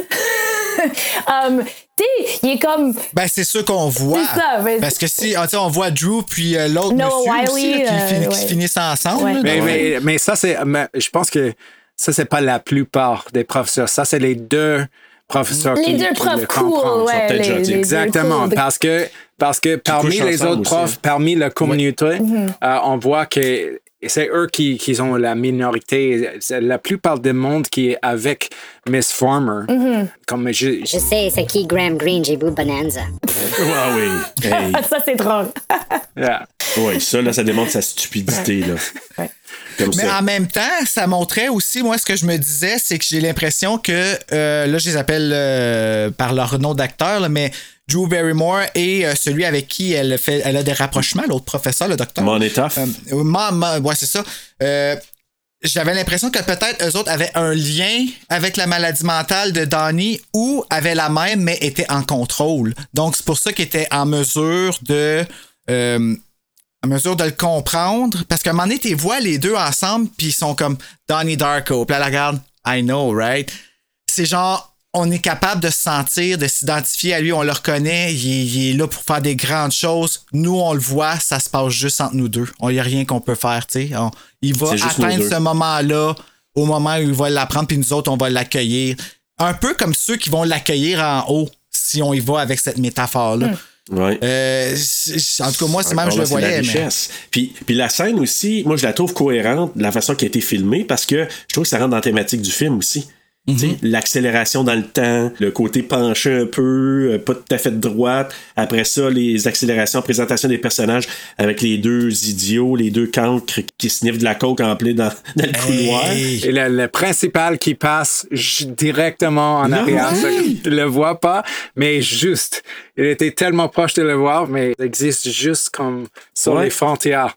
Seth Rogen. Je l'avais même pas reconnu sur le coup quand que Ouais. c'est après quand que j'ai euh, été voir sur Wikipédia les noms tout ça j'ai fait Seth Rogen Ben oublie oui. ça tu sais tu sais, tu te fais Il avait rire, comme lui, exactement la même coupe de cheveux qu'il avait dans Freaks and Geeks et c'est comme pour ça que je l'avais reconnu, cette série de Ah télé ouais, Freak-. Oh mon dieu, c'est un- une série magnifique qui a duré juste Ah une oui. saison, mais qui est comme. Freaks and Geeks. Dis- Ouais, tu t'en rappelles, Matt, tu l'as aimé aussi, c'est euh, Ah ouais, ouais. merveilleux. Ah ouais, Ça vaut la peine, ça vaut la peine, Freaks and Ah Geeks. ouais, ok, ben on va prendre en note. Parce que moi, je l'ai.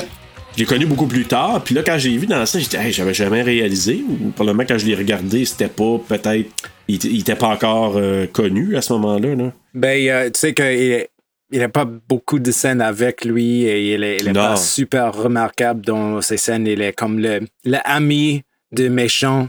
Alors, Exact. il dit comme deux, trois lignes, c'est c'est pas grand-chose. Et quand tu es Oui. assez perdu que ça à la fin du film, tu, tu questionnes pas Seth Rogen. non, Non, et je crois que c'est drôle, c'est qu'au début de sa carrière, Seth Rogen, il jouait des méchants. C'est ça en Freaks and Geeks, c'est aussi un méchant. OK. Ten bucks this thing cost me. it's beautiful. Clearly worth all the effort. Mais écoute, et, et- et là, ce que je trouve intéressant, donc on nous présente aussi Jim Cunningham qui serre la main du directeur. Donc on voit qu'il est très connecté déjà avec l'école. On rencontre justement le docteur ou euh, qui est un enseignant, le professeur de Monetoff, et euh, Karen Pomeroy, Drew euh, Barrymore. Et on voit aussi les jeunes filles de Sparkle Motion qui font leur petite chorégraphie. Ah, c'était comme Donc, ah. C'est ça, là, c'est tellement quelque chose qui m'a semi-attristé à la fin. tu sais, même si, écoute, c'est bizarre, c'est quasiment hypocrite de la part de un fan de Britney Spears comme ça. De, de voir à quel point c'était comme quasiment un peu wrong d'aller encourager les petites danseuses qui faisaient des mouvements suggestifs, on s'entend, qui ont comme genre 7 ans, là, tu sais. Versus celle qui fait une super belle danse interprétée Cherita. avec des beaux mouvements, puis un beau costume. Puis encore une fois, Drew Barrymore, elle endosse ça, tu le vois dans son regard qu'elle Ouais. endosse. Puis c'est le monde à l'envers, mais on donne tout le crédit aux petites filles, c'est eux autres qui gagnent le concours, c'est eux autres qui, tu sais, c'est ça qu'on promouvoit, tu sais. Exactement.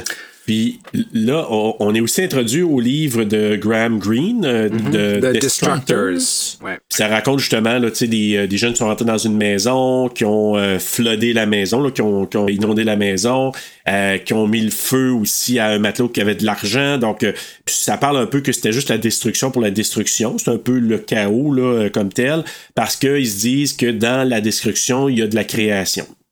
Je résume un peu, là, c'est un peu ça que j'ai compris. là. Je pense que c'est l'idée de révolution de l'époque de tes parents. C'est comme à refuser le ça. monde que tu as donné et c'est pour créer un nouveau monde. Absolument, t'as Euh, raison. Et à rejeter, à repousser euh, tous les détails et l'importance de l'argent et tout. Alors, euh, et aussi pour diviser les professeurs euh, entre les professeurs qui croient les trucs un peu cultes, euh, faciles à digérer et, et quelqu'un qui a les idées qui sont un peu plus un défi, un plus euh, quelque chose de plus réaliste. chose- Progressiste, Mhm. Progressiste, ouais. exactement. C'est tout pour supporter ça. T'as raison. Puis moi, ce que j'ai trouvé spécial, c'est que c'est un, un livre qui est sorti dans les années 50. Donc, comme tu dis, c'était un peu dans l'esprit du temps. On commençait à, à questionner un peu plus. Et que dans ce livre-là, à la fin, le, le monsieur sort de la maison, parce que la maison est toute détruite, puis il dit à un chauffeur, je sais pas si c'est un chauffeur de taxi, mais un chauffeur qui est là, puis le chauffeur arrête pas de rire. Tu sais, envoyer la maison se détruire. Je faisais le parallèle avec euh, Donnie, à un moment donné, qui rit, qui rit, puis Ah! il se rend compte de ça. Fait que je trouvais qu'ils ont eu beaucoup de parallèles justement avec ce livre-là, Destructors, puis l'histoire de Donnie. Mais même l'histoire qui va remplacer, puis tout, tout a, tout a comme un rapport avec le message qui est véhiculé. Là. C'est, J'ai- Je sais pas si j'ai peut-être manqué, mais j'ai lu ce récit-là avant de, de cette. euh, Ah oui, oui, oui, juste pour- parce que c'est pas tout un roman, c'est vraiment juste un- un- une histoire courte. C'est une nouvelle. C'est ça, et j'ai j'ai souligné euh, la partie où ils disent aussi que euh, la destruction, c'est une forme de création et que dans l'histoire, la maison du vieillard, du monsieur, était à côté d'une bombe qui a explosé et qui a détruit tous les autres édifices. Et qu'il y a juste sa maison Qui restait. Donc, il a été comme sauvé. Ah, comme Donnie. Oui, comme Donnie. Et que c'est ça, la, la dernière phrase de l'histoire courte, c'est You have to admit it's funny. Exact. Puis le, le gars, il rit, il rit, mais tu sais, lui, il est frustré. Il dit, Chris, ma maison est comme ta terre, elle est complètement détruite. Mais l'autre, il trouve ça tellement drôle, probablement par l'ironie de la situation. Ben, c'est ça, euh, ouais. justement.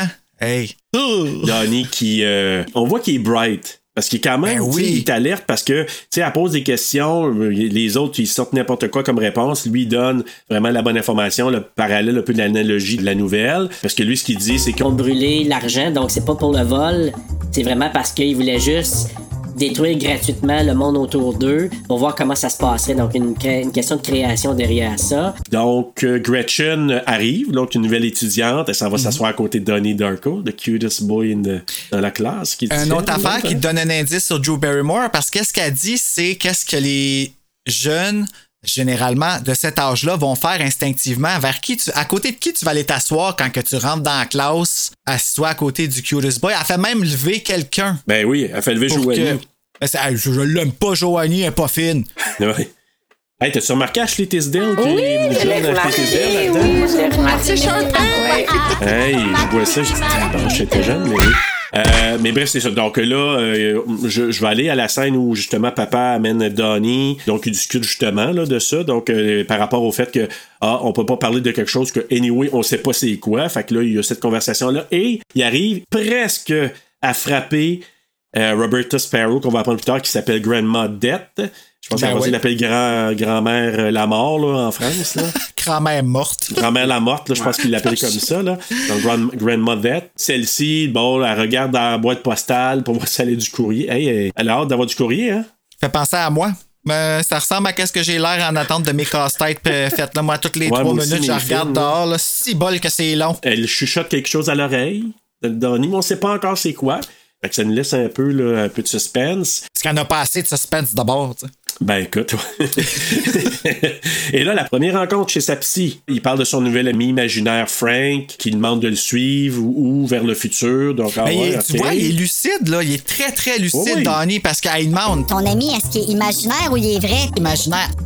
Entièrement conscient de sa condition, là, tu sais. Il dit que le monde tire à sa fin, donc c'est tout ce qu'il a entendu hein, de la part de son ami, euh, son ami Frank imaginaire. Puis là, elle a dit Ben, Est-ce que tu crois que c'est ça qui va arriver? Non. Est-ce que vous pensez qu'il était sincère ou que c'était trop tôt encore dans, dans son histoire? Moi, je pense qu'il croyait pas parce que moi, je pense qu'il se disait C'est des hallucinations, fait que ça va passer avec la médication, peut-être? Ouais, ouais, je pense qu'il est toujours pas convaincu. Ça, c'est le, le début de, de chemin qu'il il prend avec, euh, avec Frank. Il essaie de comme euh, fitter un peu dans son monde toujours pour le moment. Hmm, Pour moi, c'était qu'il donnait, qu'il savait qu'il fallait donner une certaine réponse à la thérapeute. Exact.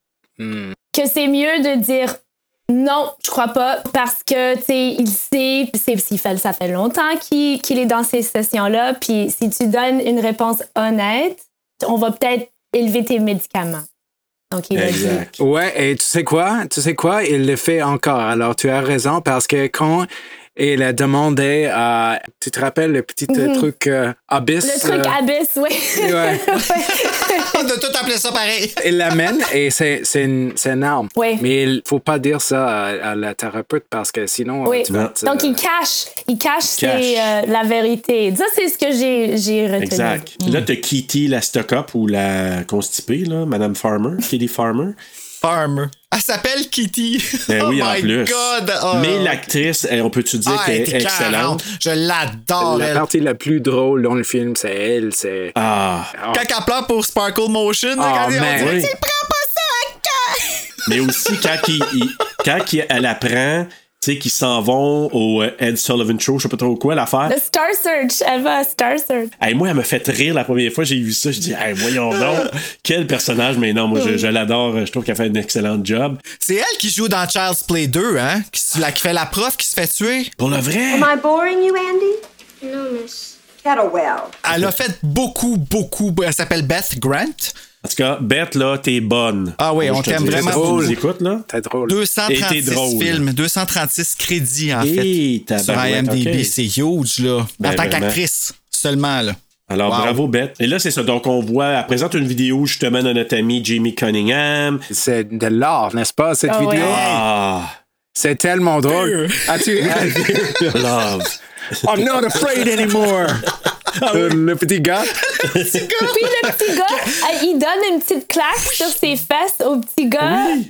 Comme un... On l'a tout remarqué, Ouais. c'est tellement comme d'un mauvais Dis- goût. J'étais comme ok, Quand comme tu sais ce qu'il y a après, tu dis, ah, dans la vidéo, en plus, tu sais. Ah, les détails. Et euh, même à la fin d'une vidéo, tu vois le boom dans le shot. Ouais. oui, oui, oui. Ben, c'est Oui. tellement drôle, ça. Hey, je peux-tu faire un parallèle? Lee, tantôt, quand tu as parlé de Dead Ringers, moi, je l'ai vu quand j'étais à l'université. Il présentait ça dans l'auditorium. Et à un moment donné, j'ai vu dans le film, comment t'appelles ça, le The- poteau pour le. le boom en anglais, je sais pas. Le ouais. boom, là. Boom Ah, une perche? Il a dépassé. Une perche. Il a une perche. Hmm. Et là, la perche qui a dépassé. Et là, tout le monde a décroché du film parce que c'est weird comme film, là. Puis quand t'es jeune, tu, tu catches pas nécessairement le Cronenberg. Et là, tu vois la perche, puis je me souviens d'avoir vu ça, puis les autres aussi, on s'est mis à rire, on a- personne n'a pu raccrocher sur le film après. Ah, c'est c'est tellement c'est plate quand ça, ça, arrive des trucs comme ça. C'est comme...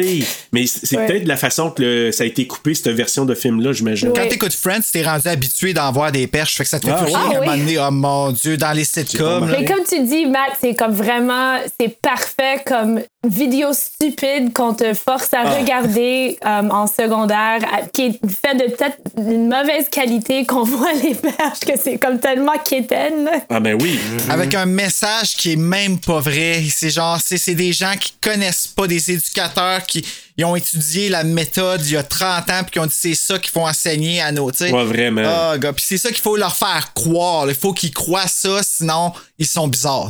Et là, le soir venu, ben, Donnie voit le lapin Frank qui apparaît et qui lui demande d'aller commettre un acte de vandalisme. On l'entend pas, mais euh, Donnie se rend à l'école avec une hache. Et là, il s'en va fracasser un tuyau. Au départ, on sait pas trop c'est quoi. On sait que ça va être la valve principale de l'école qui fournit l'école en eau. On est rendu 6 octobre. À l'arrêt d'autobus, les étudiants se rendent compte du retard de l'autobus. Et encore là, un ami de Donnie qui insulte encore Charity, il l'appelle Porky Pig.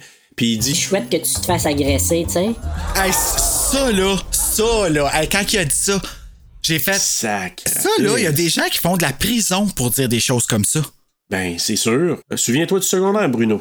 Ouais. Tu sais, des Ouais, affaires gratuites, là, j'en ai entendu, là. Les choses ils ont avancé pareil, hein? Ouais. J'étais peut-être un petit peu pessimiste quand je disais qu'on était à la même place, pas mal où est-ce qu'on était rendu dans le mois de l'intimidation, là, mais c'est vrai quand ils pensent que les choses ont quand même véhiculé puis que les gens sont plus alertes à ça. Je sais pas, Ouais. est-ce vrai, même pour des adolescents? Non. Parce que, tu sais, dans les commentaires à l'Internet, là, on voit des trucs comme ça. Exactement. C'est ça, je m'en allais. Ça s'est transféré chez- sur les médias sociaux maintenant. Mais écoute, euh, moi, ce que j'ai trouvé drôle, c'est la petite fille qui vient expliquer qu'il y a un dégât d'eau, puis ça a inondé l'école. Puis là, on apprend que ça a inondé 12 classes, puis la mascotte de l'école qui s'appelle Mongrel en plus, qui s'est fait planter la hache dans la tête. Et ça, ça vient soutenir la théorie de ceux qui voient Donnie Darko comme un super-héros. Pourquoi? Mais comment il aurait Ben, été capable? hache- Puis même, ils disent, à un moment donné, ils disent... euh, sais, Chris, comment il a fait pour faire ça? Comme, qui qui a fait ça, puis comment? Parce que ça, ça aurait pas été simple comme, comme tâche. Mais bref, c'est ça. Euh, donc, c'est écrit par terre aussi des Made Me Do It, qui est devenu un catchphrase de Donnie Darko maintenant. Hein? Ouais, mais ça- c'est pourquoi they? C'est qui they? Les forces occultes, Bruno. OK, fait que c'était pas juste. Je pensais qu'il y avait vraiment comme un message en arrière de ça, mais non, dans le fond, c'était juste. Ben, moi, je, je pense que c'était peut-être pour euh, un peu leurrer les gens, peut-être, je sais pas. Ou c'est la société, c'est les profs, Oui. c'est les gens square qui veulent. C'est que Donnie, c'est comme un personnage un peu comme euh, Holden Caulfield dans euh, Catcher in the Rye, je sais pas. Oui. Un anti-héros un peu troublé, euh, très intelligent. C'est ce que j'ai j'ai retenu de ça, de c'est que wow, c'est- lui qui est contre la société puis contre ces gens-là. puis- Oh, il aurait pu chanter avec Taylor Swift. Look what you made me do. What you made me do. Ah, c'est ouais, Résumé chanté, Ah, peut-être? oui, oui, t'es en train de me donner des. Donc, euh, hey, mais moi, j'ai trouvé ça drôle parce que les jeunes filles ils disent que, tu sais, il y avait des excréments, des feces, là, qui disaient, partout dans la classe. Là, C'est quoi ça? Ah, c'est des Little Mice. Pareil, pareil. En tout cas, si Ben tu oui. vas à la toilette pis c'est des petites chouris, mon ami, consulte. hey. Là, l'autre a fait Ah! Oui, c'est ça, c'est pas plus Oh, mon brillante. Dieu! Ah. Puis encore là, à l'arrêt d'autobus, euh, Seth Rogen, là, dans son personnage, qui dit à Gretchen euh, Hey, euh, t'as des, j'aime tes seins. Nice boobs! Ouais, I like your How boobs. offensive! Parce que moi, j'ai jamais vécu dans un temps où est-ce qu'il y a des gars qui disaient ça à des filles. Ah, ouais, ben ouais, moi j'entends. J'ai ben oui. jamais vu ça. C'est comme trop loin. là. Moi, oui. Et même ce que j'ai, j'ai comme interprété, c'était que Jenna Malone, elle a pas des gros seins. C'est ça, Moi non plus, je n'avais pas. Donc, on se faisait dire, oh, Nate, I like your boobs, pour dire que t'en as pas. Ah, ouais. Encore ça plus méchant. Moi, tu sais, qu'est-ce que j'entendais? J'entendais à l'école, justement, les filles qui avaient des, des plus petits seins, il y a des gars qui disaient Ah, je vais te taper dans le dos pour pouvoir les attraper. Mm, mhm. Tu sais? Me taper dans le dos. Ben, pour les faire sortir. Franchement, hey, c'est niaiseux, là. Ben, mais c'est ça. dans le fond, ils font des fous d'eux autres encore plus, tellement que c'est con, leur. Les euh, autres, c'est leur monde. Tu sais, c'est un univers parallèle aussi, ces idiots-là. Là. Ah oui, c'est Ils vrai. vivent dans un autre monde, puis ils se trouvent drôles, là, tu sais. Donnie qui, rac- qui raccompagne Gretchen pour un peu la sauver encore là de ces deux idiots. Puis là, il lui demande de regarder euh, dans son sac à dos parce que les deux idiots sont reconnus pour voler des choses Ah! aux autres. C'est pas dans la version que j'ai vue. Non! Et c'était une grosse question que j'avais pour la fin. Donc, Ah, ben voilà, ça vient C'est de... intéressant parce qu'il y a un moment quand il y a une conversation avec le père où il dit Oh oui, euh, Madame Sparrow, il y a des gens qui pensaient qu'elle avait comme beaucoup d'argent ou je sais pas des trésors Exact. dans son. Mais, mais, mais c'est comme vraiment en passant. Et là, à la fin, j'étais comme, mais pourquoi ils volent chez elle? Ah, c'était peut-être à cause de cette histoire vieille que le papa disait. Puis j'étais comme, hey, ça- je comprends pas leur affaire, donc c'est OK. C'était coupé de la version que j'avais vue. Tu vois, puis ça, ça, ça vient d'expliquer. Il, il dit, tu sais, c'est- Ils sont, sont reconnus pour être des voleurs, ces deux-là. Là, elle lui dit que sa mère a déménagé parce qu'il y avait des menaces de la part du beau-père. Ils se sont divorcés, puis il était très violent, donc il l'a poignardé quatre fois dans la poitrine. Ow! Donc, euh, il y a une ordonnance, je sais pas le terme là, en français, mais ordonnance restrictive. En tout cas, il peut pas s'approcher de. A restraining order en anglais. je sais pas. Ouais, c'est ça exactement. là. donc, une, une- Je me souviens plus, là, mais je- en français, il disait juste comme. euh, Ordonnance restrictive. et là, elle dit. Ah, il s'est sauvé, puis euh, et- ils n'ont pas été capables de le retrouver. Puis ils ont dû quitter et ils sont arrivés à Middlesex pour euh, se réinstaller avec des nouveaux noms. Donnie raconte avoir été en prison aussi parce qu'il avait mis le feu à une maison abandonnée.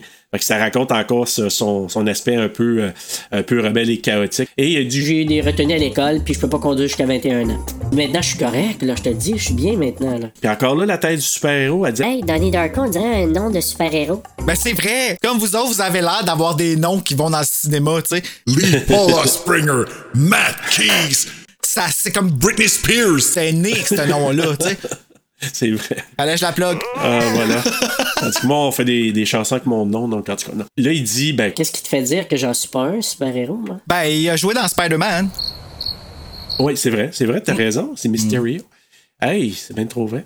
Mais il dit, tu sais, et c'est là qu'il lui dit, Je suis heureux que l'école a été inondée aujourd'hui. Pourquoi? Parce que sinon, on n'aurait jamais eu cette conversation-là. ça démontre encore là que le geste que Frank a demandé de faire, c'était pour la faire rencontrer. Parce que sinon, il se serait Mm. peut-être jamais rencontré et discuté, à cause que l'école était fermée, il est arrivé plus tôt. Donc, tu sais, quand on parle un peu comme dans. Avez-vous vu, euh, c'est-tu Sliding Doors? Oui, j'adore ce film, ouais. Ah, j'ai pas vu. C'est tellement bon avec euh, Gwyn- Gwyneth Paltrow. Là. Ah, c'est pour ça que je l'ai pas vu. Ouais, toi, je sais, là. Mais euh, justement, c'est qu'est-ce qui a- serait arrivé si j'étais allé là versus ça? Donc, c'est un peu l'histoire, mais je trouvais ça intéressant. Donc, c'est ça. Donc, euh, c'était bizarre, mais c'est un compliment que je te donne. Donc, euh, puis là, lui, il dit, aimerais-tu sortir avec moi? Mais tu sais, en anglais, il dit quoi? Euh, Do you go? want to go with me. Ouais. Not go out with me. Ouais. mais- C'est Just ça. go. Mhm. Just go. Exact. Like when you go somewhere, quand tu vas quelque part, euh, on va ensemble. Moi, du coup, je pensais qu'il demandait d'aller à la salle de bain et qu'elle, j'étais comme, tu parles d'une question Mais weird. c'est ça, mais elle, elle est comme comment, mais il dit, Ouais. ah, c'est comme. Elle vient pas de là. Elle dit, ouais, c'est comme ça qu'on le dit ici, là. C'est notre, notre slang euh, Middlesex. de Middlesex. Là, il y a une autre consultation chez la psychologue. Elle veut l'hypnotiser. Puis, euh, elle dit qu'elle peut le ramener en tapant deux fois, comme dans euh, Conjuring. Ah! Ah! Whoop, elle met le film en background en arrière. Whoops! Oups! Donc, euh, euh, il raconte qu'il a rencontré Gretchen, il pense beaucoup aux filles à l'école, il est sous hypnose, puis c'est là que il vient pour se glisser la main dans, pour s'astiquer le poireau. Mais ça peut euh, arriver, ça? Ben. Ben, euh, tout est possible en hypnose, euh, Bruno. Ah, ouais, hein? Mais ce que je trouve un petit peu drôle, c'est vraiment une scène drôle, mais c'est. Elle est tellement sous le choc, puis je sais comme c'est-tu la première fois que ça t'est arrivé, Hey. là, arrête. C'est c'est des ados, que ça, puis en, en tout cas, là, elle est un petit peu euh, prude, pudique, je trouve. Oui, vraiment, parce que là, il est comme. Oh, oh, la main est trop loin. On le ramène. Lâche ton poireau. Ah, j'aurais été gêné, Ben, moi, tout. Ouais, mais il était, un peu mal. Mais avez-vous entendu quand il dit euh, je, je regarde, c'est-tu Married with Children? Oui, Christina Applegate. Il parle de Christina. Applegate. Mais saviez-vous que dans la version originale, il était censé parler de Who's the Boss puis Alyssa Milano? Oh! Et la maman d'Alyssa Milano, euh, ils l'ont ils ont, jasé, puis elle a dit non, non, non. Elle dit tu me non, non. Ben, excuse de dire Oui. ça de même, mais il n'y a pas plus cochonne que, que elle là, dans ses Hey. façons de, de, de lancer des. euh, Je m'excuse, je dis pas ça Oui. avec un jugement. Là, je, je- Oubliez pas, je suis un fan de Britney. Mais reste quand même que je trouve ça un peu bizarre là, que Bella. Mais ça vient de la maman aussi, puis il faut dire à l'époque, elle était pas mal plus jeune, mais bref. Et, et c'est tellement drôle parce que Christina Applegate a rencontré Richard Kelly dans un festival ou à quelque part à un moment donné, puis elle a dit Ouais, euh, ça a l'air quand t'étais jeune, tu te masturbais en pensant à moi. Ah, ah, ah. Et ça a l'air que lui était un peu mal à l'aise euh, quand il a dit ça. Mais, puis elle, elle était sport, là, elle était vraiment correct avec ça. tu sais, Elle riait de ça, mais il racontait ça sur le- le- les commentaires, puis j'ai je trouvais ça drôle. Je dis, oh my god. Elle est cool, cette fille-là. Puis, tu sais, dans Friends, elle fait la sœur de Rachel. Elle est drôle. Oh, Mais elle my est- ok, God. mais c'est Anchorman. Oui, elle est aussi Elle dans super Anchorman. drôle Oui, dans pas Anchorman. I said, your hair looks stupid. tu- Avec Will Ferrell, c'est Ouais, ben oui. bon. Mais les parties qu'elle fait dans, dans cette film, c'est, elle est super drôle. C'est clair qu'elle Oui. a le sens de l'humour. Ah oui, vraiment. Et là, à l'école, ben, ils leur font écrire hein, des Made Me Do It pour essayer de voir est-ce qu'on peut matcher les écritures. Et à la salle de bain, il se fait menacer par un des deux idiots. C'est déjà de- comme de un truc très stupide pour voir si l'écriture va matcher Ben une canne de. Là, c'est, il se fait menacer aussi par euh, l'idiot dans la salle de bain parce qu'il se dit. Hey, c'est toi qui m'as qui m'as dénoncé, tu dis que c'était moi qui l'avais fait. Donc, il y a une petite euh, confrontation. Et là, c'est la scène où on discute de la sexualité des Schtroumpfs. La sexualité des Un clin d'œil à Dead Dicks quand il dit What's the point of living if you don't have a dick? Donc, j'ai trouvé comme une citation où j'ai dit Ah, ça, c'est le lien avec notre film, une petite joke de, de bitch. J'ai tellement pensé à ça, là. Ben, c'est parce que c'est vraiment une vraie question à se poser. Non, non, c'est pas- Oui.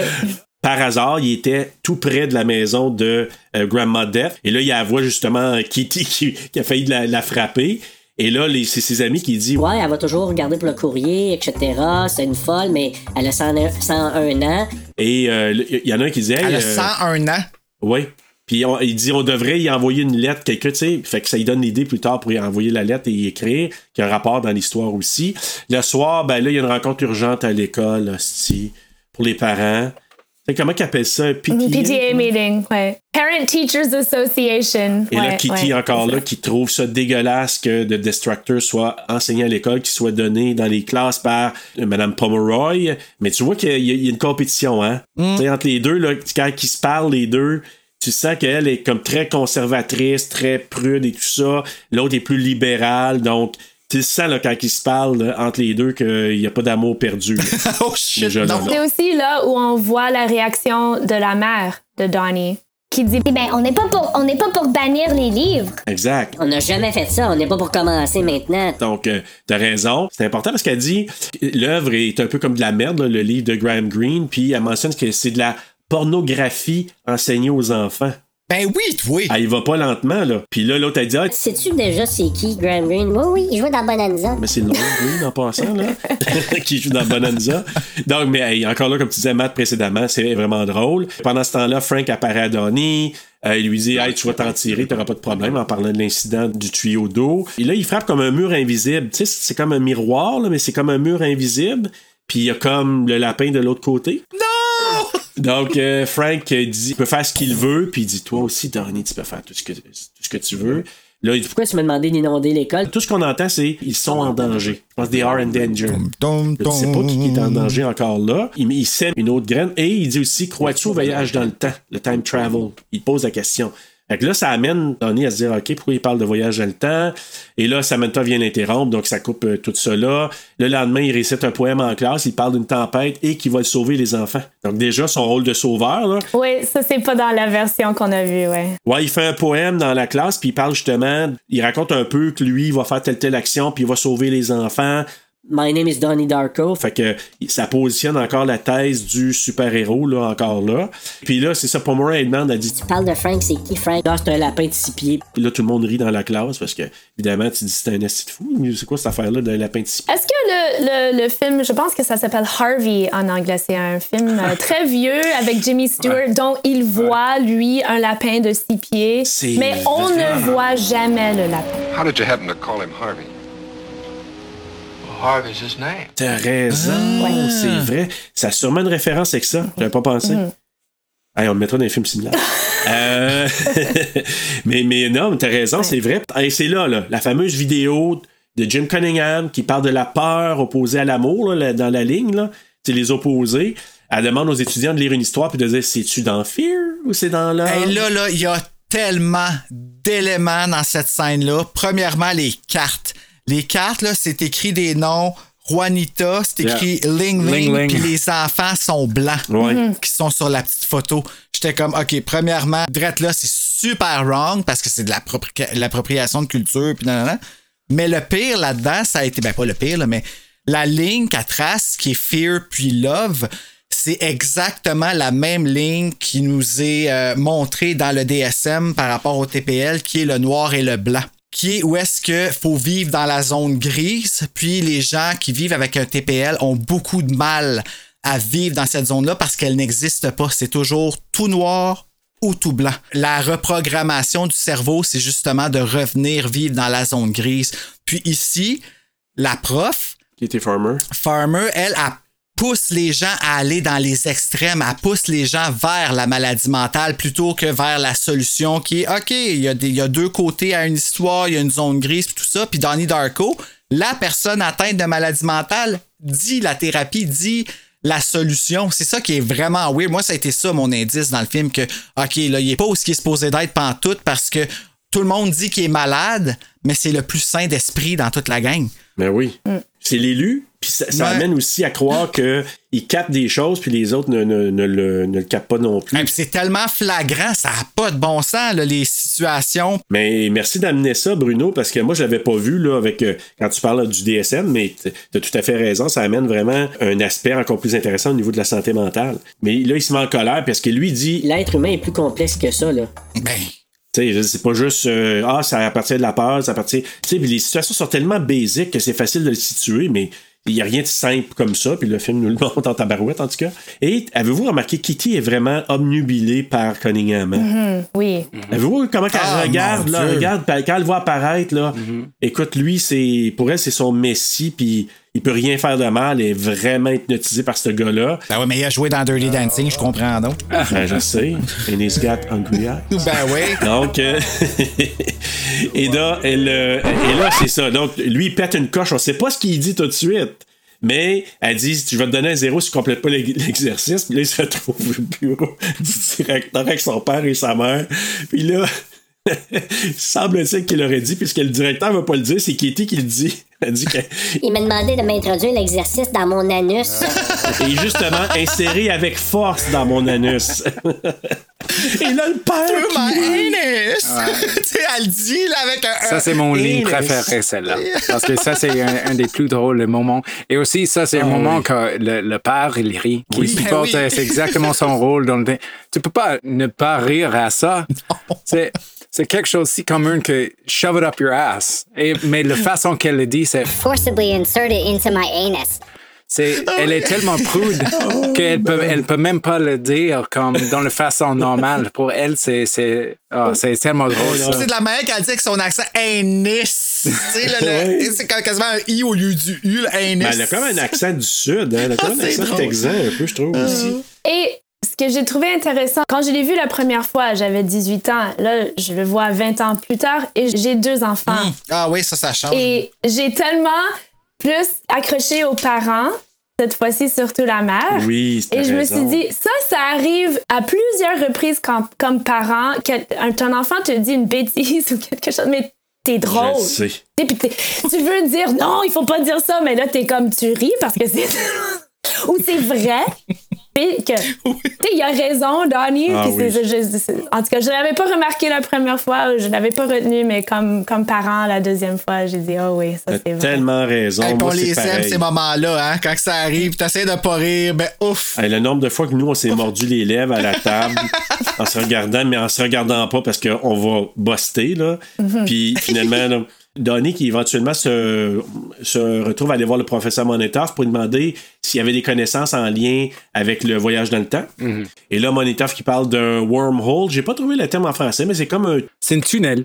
C'est un tunnel, entre, ça, entre les temps. OK? Comme un Ça, tunnel temporel, ça se dit? Temporel, exactement. Ouais. Donc, euh, et on voit ben, justement Stephen Hawking, euh, il parle justement des black holes là-dessus. Fait que c'est un autre indice qui nous amène à penser que c'est ça qui va arriver. Puis selon lui, ce tunnel-là, comme tu dis, ça lui permet de traverser d'un espace-temps à l'autre. Donc, entre l'univers qui est comme normal et l'univers parallèle qui appelle le Tangent euh, Universe. Et remarquez bien que dans cette scène-là, là, tu vas. Hey, écoute, Janice va être fier de moi d'avoir remarqué ça. Là. Il met Slinky autour de son cou quand il parle du passé, puis il l'enlève quand il parle du futur, de ce qui arrive pas, ce à quoi il n'est pas rattaché. Il est encore attaché au passé, dans le fond, à, l'univers euh, Normal. normal, le, le vrai. Puis quand il parle de ça, il y a le Slinky autour du cou, mais il l'enlève un moment donné, puis c'est quand il parle de où est-ce qu'il est plus censé être dans l'espace-temps. Ah, Puis c'est j'étais comme- intéressant, j'ai pas remarqué.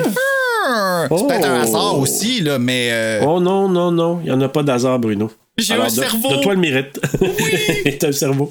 Écoute, là, euh, il parle justement là, que pour euh, revenir dans l'espace-temps, il faut un vaisseau, un élément qui va plus vite que la vitesse de la lumière. Puis il dit comme la DeLorean, là, il fait un- une allusion justement à Back to the Future. Et ou un objet métallique. Encore là, ça nous amène à un autre point qui nous amène euh, à ce qui va se passer à la fin. Il remet un livre écrit par une ancienne enseignante qui est devenue, après ça, une nonne, donc une, une sœur, qui est Roberta Sparrow, donc Grandmodette, et qui s'appelle le livre La philosophie du voyage dans le temps, la Philosophy of Tra- Time Travel. Excuse, moi j'avais compris qu'elle était, qu'elle était une sœur et qu'elle a arrêté de l'être. Euh. Elle a écrit ce livre. Donc j'ai peut-être mal Elle compris. est, elle est devenue scientifique. raison. Oui. Parce que. Raison, oui, Ben, elle a quitté. Elle a comme- She lost her religion. Tu sais, elle a comme perdu sa raison. religion. En tout cas, elle était pas coiffeuse. Ça, c'est vrai. non, vraiment pas. Mais t'as raison parce que, ça- ça- encore là, on voit la dualité religion versus la science. Fait qu'elle a dû avoir un état de conscience en se disant, on sait pas, on connaît pas son histoire, mais dire, OK, non, là, là, Je peux plus croire à ce que. tu sais, à la création ou euh, tu sais, à- que, que c'est Dieu, quoi que ce soit, parce que la science m'indique autre chose. elle a écrit un livre là-dessus, puis elle est devenue enseignante pour un bout de temps là, à la même école comme tête. Puis de toute façon, Donnie la voit dans le couloir sur un- une photo, des anciennes photos, il reconnaît Grandma Death. Justement, là, dans le Director's Cut, là, il commence à avoir des, des, euh, des affiches. Il parle du Tangent Uni- Universe. qui Ah oui, parce le viennent du livre, hein, du livre de. Ok. de Roberta Sparrow. Fait que ça, vous l'avez pas vu parce que c'est euh, juste, dans le Director's Scott. Puis là, ça, ça indique que si un univers parallèle se forme, il va être instable, il pourra durer que jusque pour quelques semaines. Donc, ça explique plus Ah. tout ça. Donc, ça va durer juste quelques semaines. Éventuellement, il va s'effondrer et en même temps, il pourrait créer un trou noir dans l'univers primaire ou principal et qui sera en mesure de détruire tout euh, l'univers primaire et ça n'existera plus. Donc, c'est Ah. ça le risque. Hmm. Tu vois, ça Et, que- comme et ce qui est intéressant, c'est 28 jours, hein, si je me trompe pas. Ouais. Puis 28 Exact. jours, c'est tout un cycle de la Lune. Ah, c'est vrai, hein? Tu vois, il, y a- il- il fait le parallèle avec ça à ce moment-là. Euh, donc, au souper, Donnie parle avec ses parents. Il raconte l'incident où il a failli de frapper Grandma Death en voiture. Puis on apprend que et c'est là, comme tu dis, Lee, quand tu parlais, que le père raconte que Ouais, elle, on, on a entendu dire qu'elle avait beaucoup d'argent à la maison, des collections de bijoux. Puis il y a des enfants qui ont tenté de la voler à plusieurs fois. Puis là, c'est un présage aussi de, de ce qui va se passer à la fin. Puis un peu comme l'histoire de Drew Barrymore, encore une fois, qu'elle raconte dans sa classe qui s'est fait bannir, avec euh, les vols puis tout ça. C'est pratiquement la même histoire. Exact. Elle fait plein de parallèles comme ça. Chez la psy, il raconte encore l'histoire de Grandma Death. Il est convaincu qu'il doit aller la voir parce que Frank lui a parlé du voyage dans le temps. Puis il dit Écoute, Madame Sparrow, elle a écrit un livre sur le voyage dans le temps, donc faut que j'aille la voir. Fait que là, ça l'amène à, à, vouloir éventuellement aller la, visiter. Et là, c'est là qu'elle elle veut savoir qu'est-ce qu'elle te dit à l'oreille. La psy, elle veut savoir. Ben, elle, elle dit euh, tout le monde euh, mort tout seul. Encourageant, ça. Là, c'est là qu'il dit c'est ça. Toute créature vivante sur Terre va mourir seule. Là, il fait une analogie que sa chienne, justement, qui est morte, puis en dessous, qui voulait aller mourir seule aussi. Là, elle dit. Sens-tu seul tout donné? Puis là, ben, une allusion à l'existence de Dieu, il sait pas trop quoi en penser. Puis plus tard, on va apprendre dans une autre séquence, je pense, le, le côté agnostique de Donnie, c'est elle qui apprend. Parce qu'elle lui dit, ah, Ah, tu crois-tu en Dieu, etc. Ben, pas que j'y crois pas, mais j'ai pas de preuves. Cette explication-là, là, elle m'a tellement éclairé, là, par exemple, quand elle a dit ça, là, et pour le film, et pour ma vie personnelle. Là, très franchement, comme souvent, je savais pas moi-même comment me détruire. Je savais pas que agnostique, c'était une façon. euh, une façon de percevoir les choses, mais euh, j'aime bien. Mais c'est aussi ce gris entre le noir et le blanc. Croyant, pas croyant. Exact. Très bon parallèle. c'est fou. Écoutez, puis là, il y a Donnie qui est. Je sais pas si vous l'avez vu dans le, dans le theatrical, mais là, il est tombé endormi devant la télé, puis c'est là qu'il va voir les, les espèces de tentacules ou les, les affaires, les, les tubes là, euh, transparents. Là. Qui indique le destin, là. Oui. Puis là, petite fun, fun fact encore, Richard Kelly a eu l'idée de ça, des tubes transparents, en écoutant une game de football. Aïe, il avait fumé. Et il avait vu, tu sais, au football, quand il monte où les joueurs vont avec des flèches, là. Et c'est ça qu'il a l'idée Ah. de prendre ça pour Smart. faire ça avec les orbes, qui, les, les tentacules là, qui se promènent comme ça. Ça vient de ça. Mais dans la scène, ils sont en train de regarder une partie de, de football, de Washington football. Redskins. Ah, ouais. Exactement. Ça, c'est une partie que j'adore. La puissance qu'il jette le capuchon de son, son bière à la télévision, c'est comme il la lance comme. C'est Ouais, ouais. tellement. C'est, c'est drôle, ça. C'est comme. Il est fâché, là. Ben, ça représente vraiment bien les gens qui sont passionnés quand ils regardent leur, euh, justement, leur sport. Et, à après quelques bières, tu sais, c'est, Oh, un peu libéré avec tes mouvements et Ah tout. ouais, et, puis là, t'es euh, dedans, c'est- hein. C'était drôle. là. Et c'est là qu'il s'aperçoit que les gens ont comme des espèces justement là, de tentacules qui sortent de leur, euh, leur poitrine, de leur ventre, puis qui dirigent. Puis ça, c'est comme. Et là, justement, lui, il y en a une qui sort du ventre, il dit Hé, tabarnouche, qu'est-ce que c'est ça? Et là, à un moment donné, ben, il se dit euh, Je vais le suivre, c'est bien. Puis ça l'amène dans la chambre de ses parents, dans la garde-robe, et c'est là qu'il récupère l'arme qui va y servir à la fin de sa mission. On se retrouve là, à ce moment-là. Chapitre 2 du livre. Ça s'appelle L'eau et le métal et ce sont des éléments clés du voyage dans le temps. L'eau, c'est un élément qui permet la construction des portails temporels. L'inondation à l'école. Pas du tout dans le- la version qu'on a vue. ouais. Comment vous avez fait pour comprendre? Et ça sert aussi à faire des liens avec les différents univers. C'est pour ça que quand on voit dans ses yeux là, les vagues, l'eau, ça a le rapport avec ça. Donc, c'est un, un matériel qui permet le, le lien dans le voyage temporel. Ça crée des portails entre les différents univers. Une petite scène entre Gretchen et Donnie. Là, je sais pas si vous avez retenu quelque chose de ça. Elle serait prête à vouloir l'embrasser, mais tu sais, genre, on va le faire quand le monde va être plus beau. Là, je suis pas sûr d'avoir compris cette scène-là. Moi, ce que j'ai j'ai compris, mais je trouve pas que ça soit si euh, puissant que ça. ouais. Mais bon, mais ça m'a pas touché. Mais ce que j'ai compris, c'est que c'est un peu ce que, de ce que tu parlais, Brooke. C'est pour se rappeler que la, la vie, il y a toujours le, le beau et le pas beau. En même Le temps, les deux, les, la dualité est toujours là. Et que c'est ça. Elle veut que le moment le mérite. Et c'est comme, Mhm. c'est seulement euh, in contrast à quelque chose qui est du mal, donc un bien et un mal. Elle veut que les deux soient là. Ok, Parce que c'est comme un peu ça que j'ai compris. Ben, ça fait du sens. Puis elle, elle veut que ce soit tout dans un bon settings pour pouvoir le faire versus. Oui, mais on penserait que ça serait ça, mais quand ils ont leur pr- premier euh, bisou ou whatever, et aussi quand ils, ouais, ils ont leur relation, c'est tout de suite après quelque chose de très négatif. C'est aussi Donnie qui, qui vient pour la soulager directement avant elle, elle fait la bec. OK? Ouais. Alors, c'est comme, oui, les, les deux méchants étaient vraiment comme pas gentils avec elle. Elles ont mentionné que son beau-père euh, essaie de tuer sa mère ou quelque chose comme ça. Genre, super négatif. Et elle quitte rapidement. Et Donnie, elle est, elle est avec elle et elle est là pour la soulager. Alors, peut-être, ouais, rassurer. Alors, c'est peut-être ça qu'elle décide de le faire juste là parce que elle est avec son chum qui, qui est là pour elle. Oui, et pour lui rappeler qu'il y a aussi du beau dans le monde. Donc Ouais, on a comme parce le, est- elle est là pour le elle. hyper négatif, mais il y a aussi le beau. Ouais. Peut-être. C'est dans le fond, si dans le, en bout de ligne, c'est Donnie Darko, la zone grise. Mhm. C'est lui-même, Ouais. la personne elle-même. Hey, mais c'est méchant, qu'est-ce qu'ils ont dit, les deux gars dans la classe? Hein? Ben oui. Hey, gratuitement comme ça, tu sais. c'est- Je sais, c'est scripté, là, mais reste Mais- méchant. Moi, là, avez-vous, moi, la- l'allusion, le, le gros monsieur en rouge, je veux dire, il y a un gros monsieur en rouge qui nous regarde, là. J'ai lu un petit peu dessus après, mais j'ai pas, pas compris euh, avant. Moi non plus, j'ai écouté un vi- une vidéo, puis il raconte que c'est quelqu'un, parce que c'est un officier de la FAA qu'on voit à la fin. Ouais, c'est ça que j'ai compris. C'est c'est un gars de FAA. Fait que c'est comme si c'est quelqu'un qui surveille, qui check, qui guette. Mais la signification, là, je ne l'ai pas encore. euh, donc, cher auditeur, allez voir la vidéo, trouvez ça. Donnie Darko Explain et vous allez comprendre la théorie du monsieur en rouge. Ou pas. Donc, moi, je n'ai pas tout à fait ça. Ou pas. Ben, je crois que celle-là, c'était expliqué dans les commentaires de réalisateurs et je crois que c'est un gars de FAA. Moi, je, je crois que c'est juste un des moments dans le film que ça brise un peu le, le moment sérieux avec un peu de l'humeur parce que c'est vrai Mm. que c'est malaisant euh, pour faire un, un petit bac quand il y a quelqu'un euh, qui est juste là, qui... ok, Habillé en rouge en plus. Qu'est-ce que tu veux avec nous, là? Pourquoi t'es Ouais, là? c'est ça. Je vais, me- je vais me rendre à la session chez la psy, justement, la, la, la- la psychiatre, là, j'imagine que c'est une psychiatre, où les parents sont là, sont inquiets, parce que comme tu disais, Lee, précédemment, la maman, là, je la sens très concernée, la mère, hein. Je sais pas si. Oh, les larmes dans ses yeux, Ouais, puis tout, là. puis elle est soulagée, là. Ça, c'est mon coup de cœur du film. Ouais, hein. Moi, je crois que c'est peut-être, je sais pas si c'était comme ça sur la page, comme on dit en anglais, si c'était le scénario ou si c'est la comédienne qui a décidé de le jouer comme ça.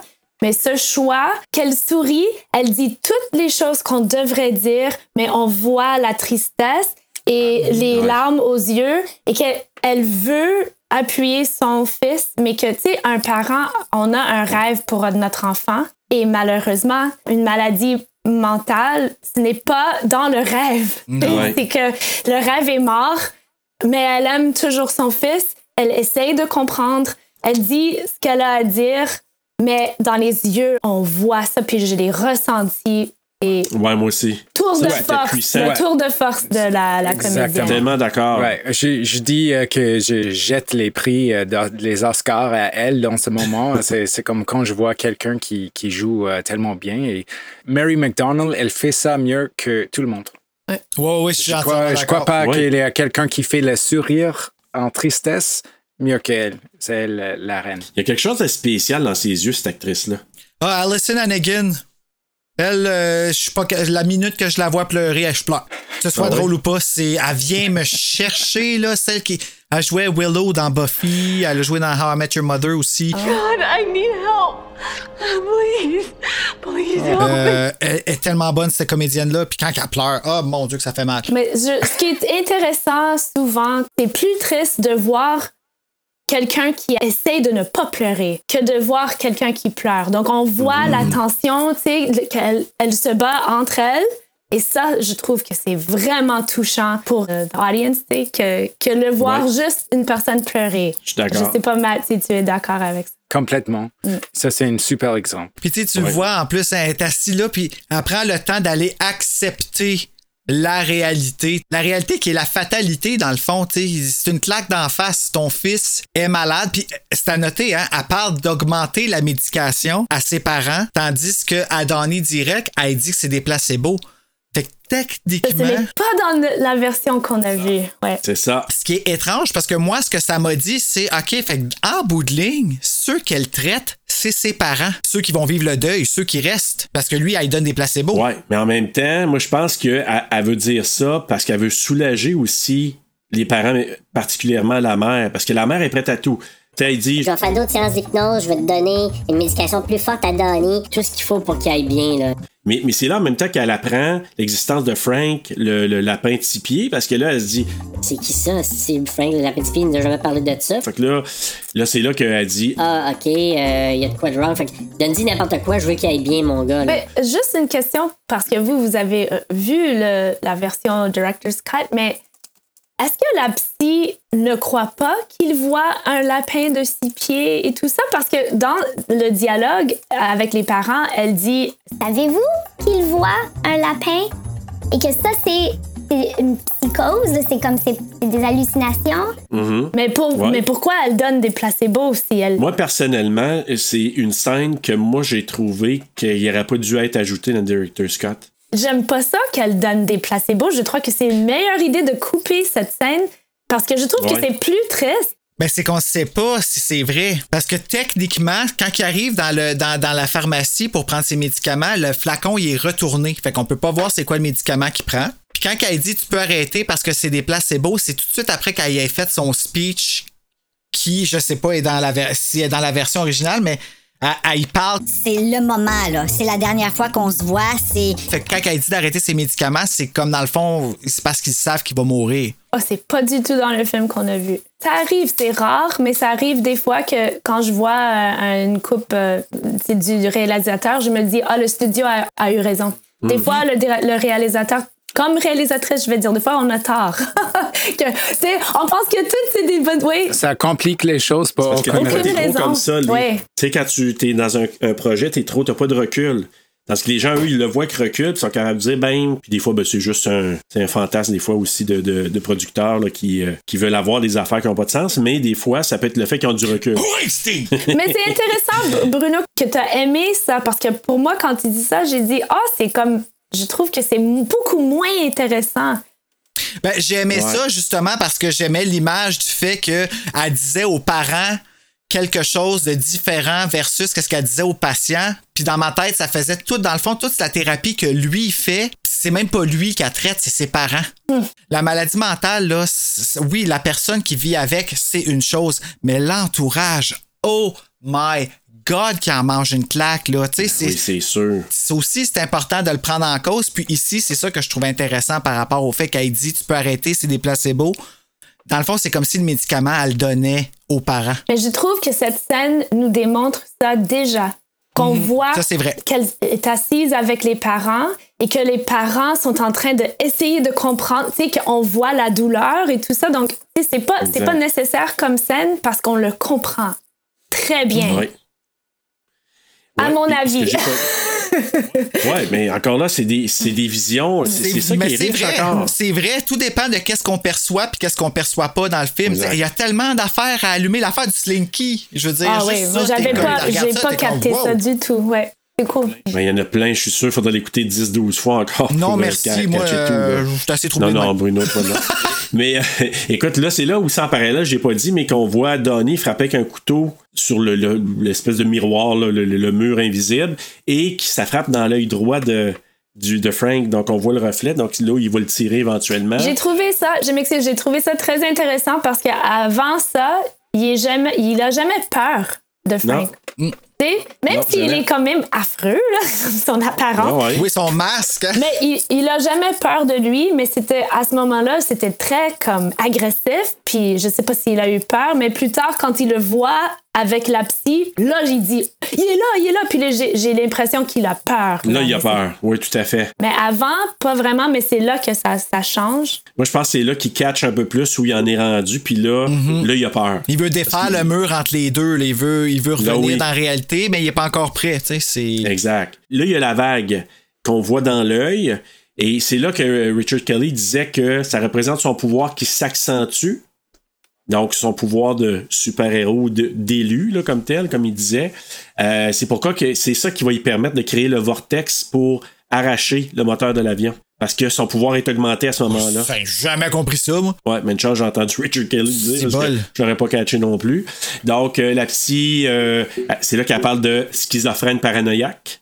Elle dit ça à ses parents. Évidemment, elle croit pas ce qui se passe. Donnie et Gretchen sont à l'arcade, puis là, on parle de, des êtres manipulés. C'est des personnes qui vont aider l'être receveur, le Living Receiver, qui est Donnie Darko, à retourner l'artefact dans l'univers primaire. Chose que vous avez pas vue. Non. L'artefact, c'est l'avion, Exact. ça. Donc, on raconte ça. Donc, les autres euh, qu'on appelle les êtres manipulés vont aider le principal à ramener l'univers à l'univers primaire. Donc, euh, Donnie partage ses visions avec Gretchen, qui l'écoute. Elle semble le comprendre. Gretchen est très, comme tu disais, Matt, euh, tu sais, vraiment là, puis elle écoute, elle est toujours comme avec lui là-dessus, sauf à la fin. Quand il joue à l'arcade, il y a encore un présage, c'est que à un moment donné, il crash la voiture, puis la fille, le personnage tombe en dehors de la voiture. C'est comme un Ah. présage de ce qui va arriver à Même Gretchen. pas marqué. C'est pas, c'est pas dans la version euh, théâtre. Ok, tu Non. vois, c'est une autre chose qui vient. C'est euh, dommage, peut-être que c'était mieux fait que la vraie scène. sais. Oh mon Dieu, la vraie scène oui. est horrible. Je m'excuse, mais c'est vraiment. Je te dis tout de suite, la version en, en vidéo, là. C'est un échec. Ah ouais. oui. Mais, sais tu quoi? Ce qui est intéressant, c'est que ça vient démontrer deux choses. Un présage qui va arriver à Gretchen, ça démontre aussi que la scène, l'univers où ils sont, c'est une simulation. Oh, c'est vrai. C'est vrai. Donc, c'est un peu ça que ça démontre, là, euh, la scène de l'arcade. Mais Ça faut que- dire qu'ils sont dans l'univers dans Tangent Universe. C'est Comme une Director's Cut, simulation, c'était vraiment pour pas. ceux qui l'avaient déjà vu. Oui, vraiment. Parce qu'il y a plein de petits insides comme ça que. Mais des Exact. fois, tu sais, toutes tes idées que, que tu as comme créateur, ça t'informe, mais c'est pas nécessairement bien dans le film Mhm. ou dans l'histoire. C'est quelque chose que tu connais, mais c'est comme, c'est pas nécessaire ou même ça peut nuire au récit. Ça devient en anglais comme bloated. Tu sais, C'est comme toutes les idées du monde que Ouais, tu ouais. veux mettre là-dedans. Et Richard Kelly, il dit ça, il dit il y a deux affaires qui existent. Tu sais, t'as le theatrical puis ça, les gens prendront la version qu'ils voudront. Ah. Fait que c'est un peu ça sa vision, là, parce qu'il sait qu'il y en a qui sont pissed off, euh, qui sont un peu fâchés par rapport à ça. Et là, on se retrouve avec Jim qui fait sa conférence à l'école. Tabarnak. Hey! Ah, il est pas bien, ce gars-là. Tu sais, il fait venir des gens faire raconter des témoignages, ils Ben amènent oui. sur scène, euh, tu sais, il veut leur faire sortir selon Fear ou selon Love, et Donnie qui le confronte encore là, puis lui, il dit... euh, Va vers l'amour, ça règle tout. Et va vers la. Ben ouais, facile de même dans la vie. Ben oui. Finalement, il vient à le traiter d'antéchrist, de fucking antichrist. Fait que là, euh, il se fait sortir vite fait de l'école sous les applaudissements des élèves. hein. Nouvelle ça que génération. les élèves, ils embarquent pas dans la théorie toute de, de Cunningham. Donnie parle de Grandma Dette à Gretchen en lui montrant son livre. Il mentionne qu'il y a eu des visions qui correspondent avec les éléments qui se retrouvent dans le livre. Puis il dit c'est pas une coïncidence là, pourquoi? Fait que tous les événements qui s'en viennent, il, là il commence à dire il faut que je que je le fasse. Et là c'est une scène que vous n'avez pas vue qui est allée dans Director's Cut. Ah, il s'est rendu chez Grandma Dette avec Gretchen. Puis elle voit sur le balcon à un moment donné, il mentionne justement qu'il y a eu des visions, comment qu'il dit ça? Il la voit sur le balcon puis il entend envoie-lui une lettre. Et là, on parle de l'ar- l'artefact comme tel. Puis là, on dit qu'un univers parallèle est créé, les personnes se trouvent près du vortex, vont se retrouver au centre d'un nouveau monde dangereux. L'artefact prouve qu'un univers parallèle a été créé. Le moteur d'avion, là, ouais. Ça a prouvé qu'il y a eu un trou dans, dans, dans le temps et tout ça. L'artefact est constitué de métal. Monetoff, il raconte que les personnes, c'est là que la discussion là, entre les deux, où il raconte que les personnes où les vaisseaux se promènent au centre de gravité de l'espace-temps, un peu comme une lance. C'est là qu'il fait le parallèle, Donnie, avec euh, ce qui sort du ventre, l'espèce de tunnel qui sort du Ouais. ventre. Euh, donc, euh, Le tuyau de la destinée, appelons ça comme ça. le tuyau de Ah, C'est pour ça je voulais le voir en français parce que je- en anglais, tu sais, j'essaie de traduire en français puis c'est pas toujours évident. Nous, on disait un Mais, tuyau euh, Abyss parce que c'était exactement le même. Ben oui, ça a l'air de ça. I drowned when you told me back to the rig. Non. Non! Donc, le tuyau, le fameux tuyau Abyss, appelons-le comme ça. Donc, et là, il y a une discussion entre les deux. Monetov qui dit que si on, est- on était capable de prévoir notre chemin, on aurait la capacité de changer ce qui était déjà prédéterminé, donc défier Dieu. Et lui, il dit, ben, euh, il dit Non, tu peux juste être dans le chemin de Dieu. Donc, euh, c'est pas que tu défais ses plans, c'est que tu suis son plan. En tout cas, c'est une discussion entre les deux. Je sais pas ce que vous avez compris de ça, de cette discussion-là. Moi, cette discussion-là, ça m'a vraiment troublé parce que quand il venait trop proche des réponses, il a dit Je peux pas en parler parce que je vais perdre ma job. Ouais, mais c'est ça. Ben, Pourquoi tu- il dit ça? Oh, ben, ben, c'est évident. C'est comme euh, dans cette école. Cette école, c'est, il y a un côté religieux. Et quand tu, tu vas au secondaire euh, catholique, il y a toujours euh, des sœurs qui sont parties de l'histoire. Alors, ça, c'est une- un côté religieux de l'école. Et lui, Monetov, il veut seulement pas dire qu'il croit pas en Dieu. Il peut pas le dire. Donnie, il, il le voit visuellement. Alors, ça, c'est différent pour lui. Mais Monetov, non. Oui, et moi, je suis d'accord avec toi, Matt. Et aussi, en faisant ce choix, lui, il prend le chemin de Dieu. Il reste comme ça, tandis que l'autre Mhm. professeur, elle qui est mise à la porte, elle apprend l'autre chemin. Exact. Ah, puis ça revient tout à à ta théorie du début qui est tout revient à un choix. T'as raison, elle, elle s'obstine à continuer à présenter ça parce qu'elle présente aussi un livre, le Watership Down, qui est l'histoire des lapins, je pense, hein, c'est ça, c'est Mhm. c'est vraiment celui-là. C'est pas dans notre version qu'on a. C'est pas Ah Watership non, pour Down. vrai? Non. OK, elle présente ce livre-là, puis elle, elle présente même à un moment donné une Mais version Watership. Down, ça a de l'allure parce que Watership Down, c'est des lapins. Ben, c'est ça. C'est ça. La version qu'on a vue, c'est pas C'est Watership. bien bizarre, ça. Il me semble que l'histoire, elle change complètement une fois Ben que. oui. Ben oui. OK. Puis Puis en plus, elle dit à Donnie, ouais, c'est ça, on va peut-être pour dire la même affaire. Ben vas-y. Ben, c'est parce qu'elle arrive à Donnie, puis elle dit. Peut-être que toi puis Frank, vous allez pouvoir le lire ensemble. Tu sais, c'est comme si elle dit qu'elle a ses réponses. Qu'est-ce que c'est ça? Il s'en va, il trouve le portefeuille de Jim Cunningham, là il sait où il demeure, et là c'est là qu'il sort au cinéma, comme on disait précédemment, Matt, donc ils vont voir The Evil Dead, qui a été prêté gracieusement par Sam Raimi. Elle adore dans le film de Evil Dead. What the hell? Il est Comme- tard, comme- Bruno. mais ouais, mais hey, il y a, y a tort puis il y a pas normal. Là. Moi, j'aurais jamais Ouais. dormi sur ce film-là. Ben trop peur. Quand tu vas, à- tu assistes à Fantasia puis tu vois quatre films de suite euh, à minuit, euh, moi j'ai, je me suis endormie euh, dans Tokyo Gore Police. Oh, Pas parce que c'était pas intéressant, mais j'étais épuisée.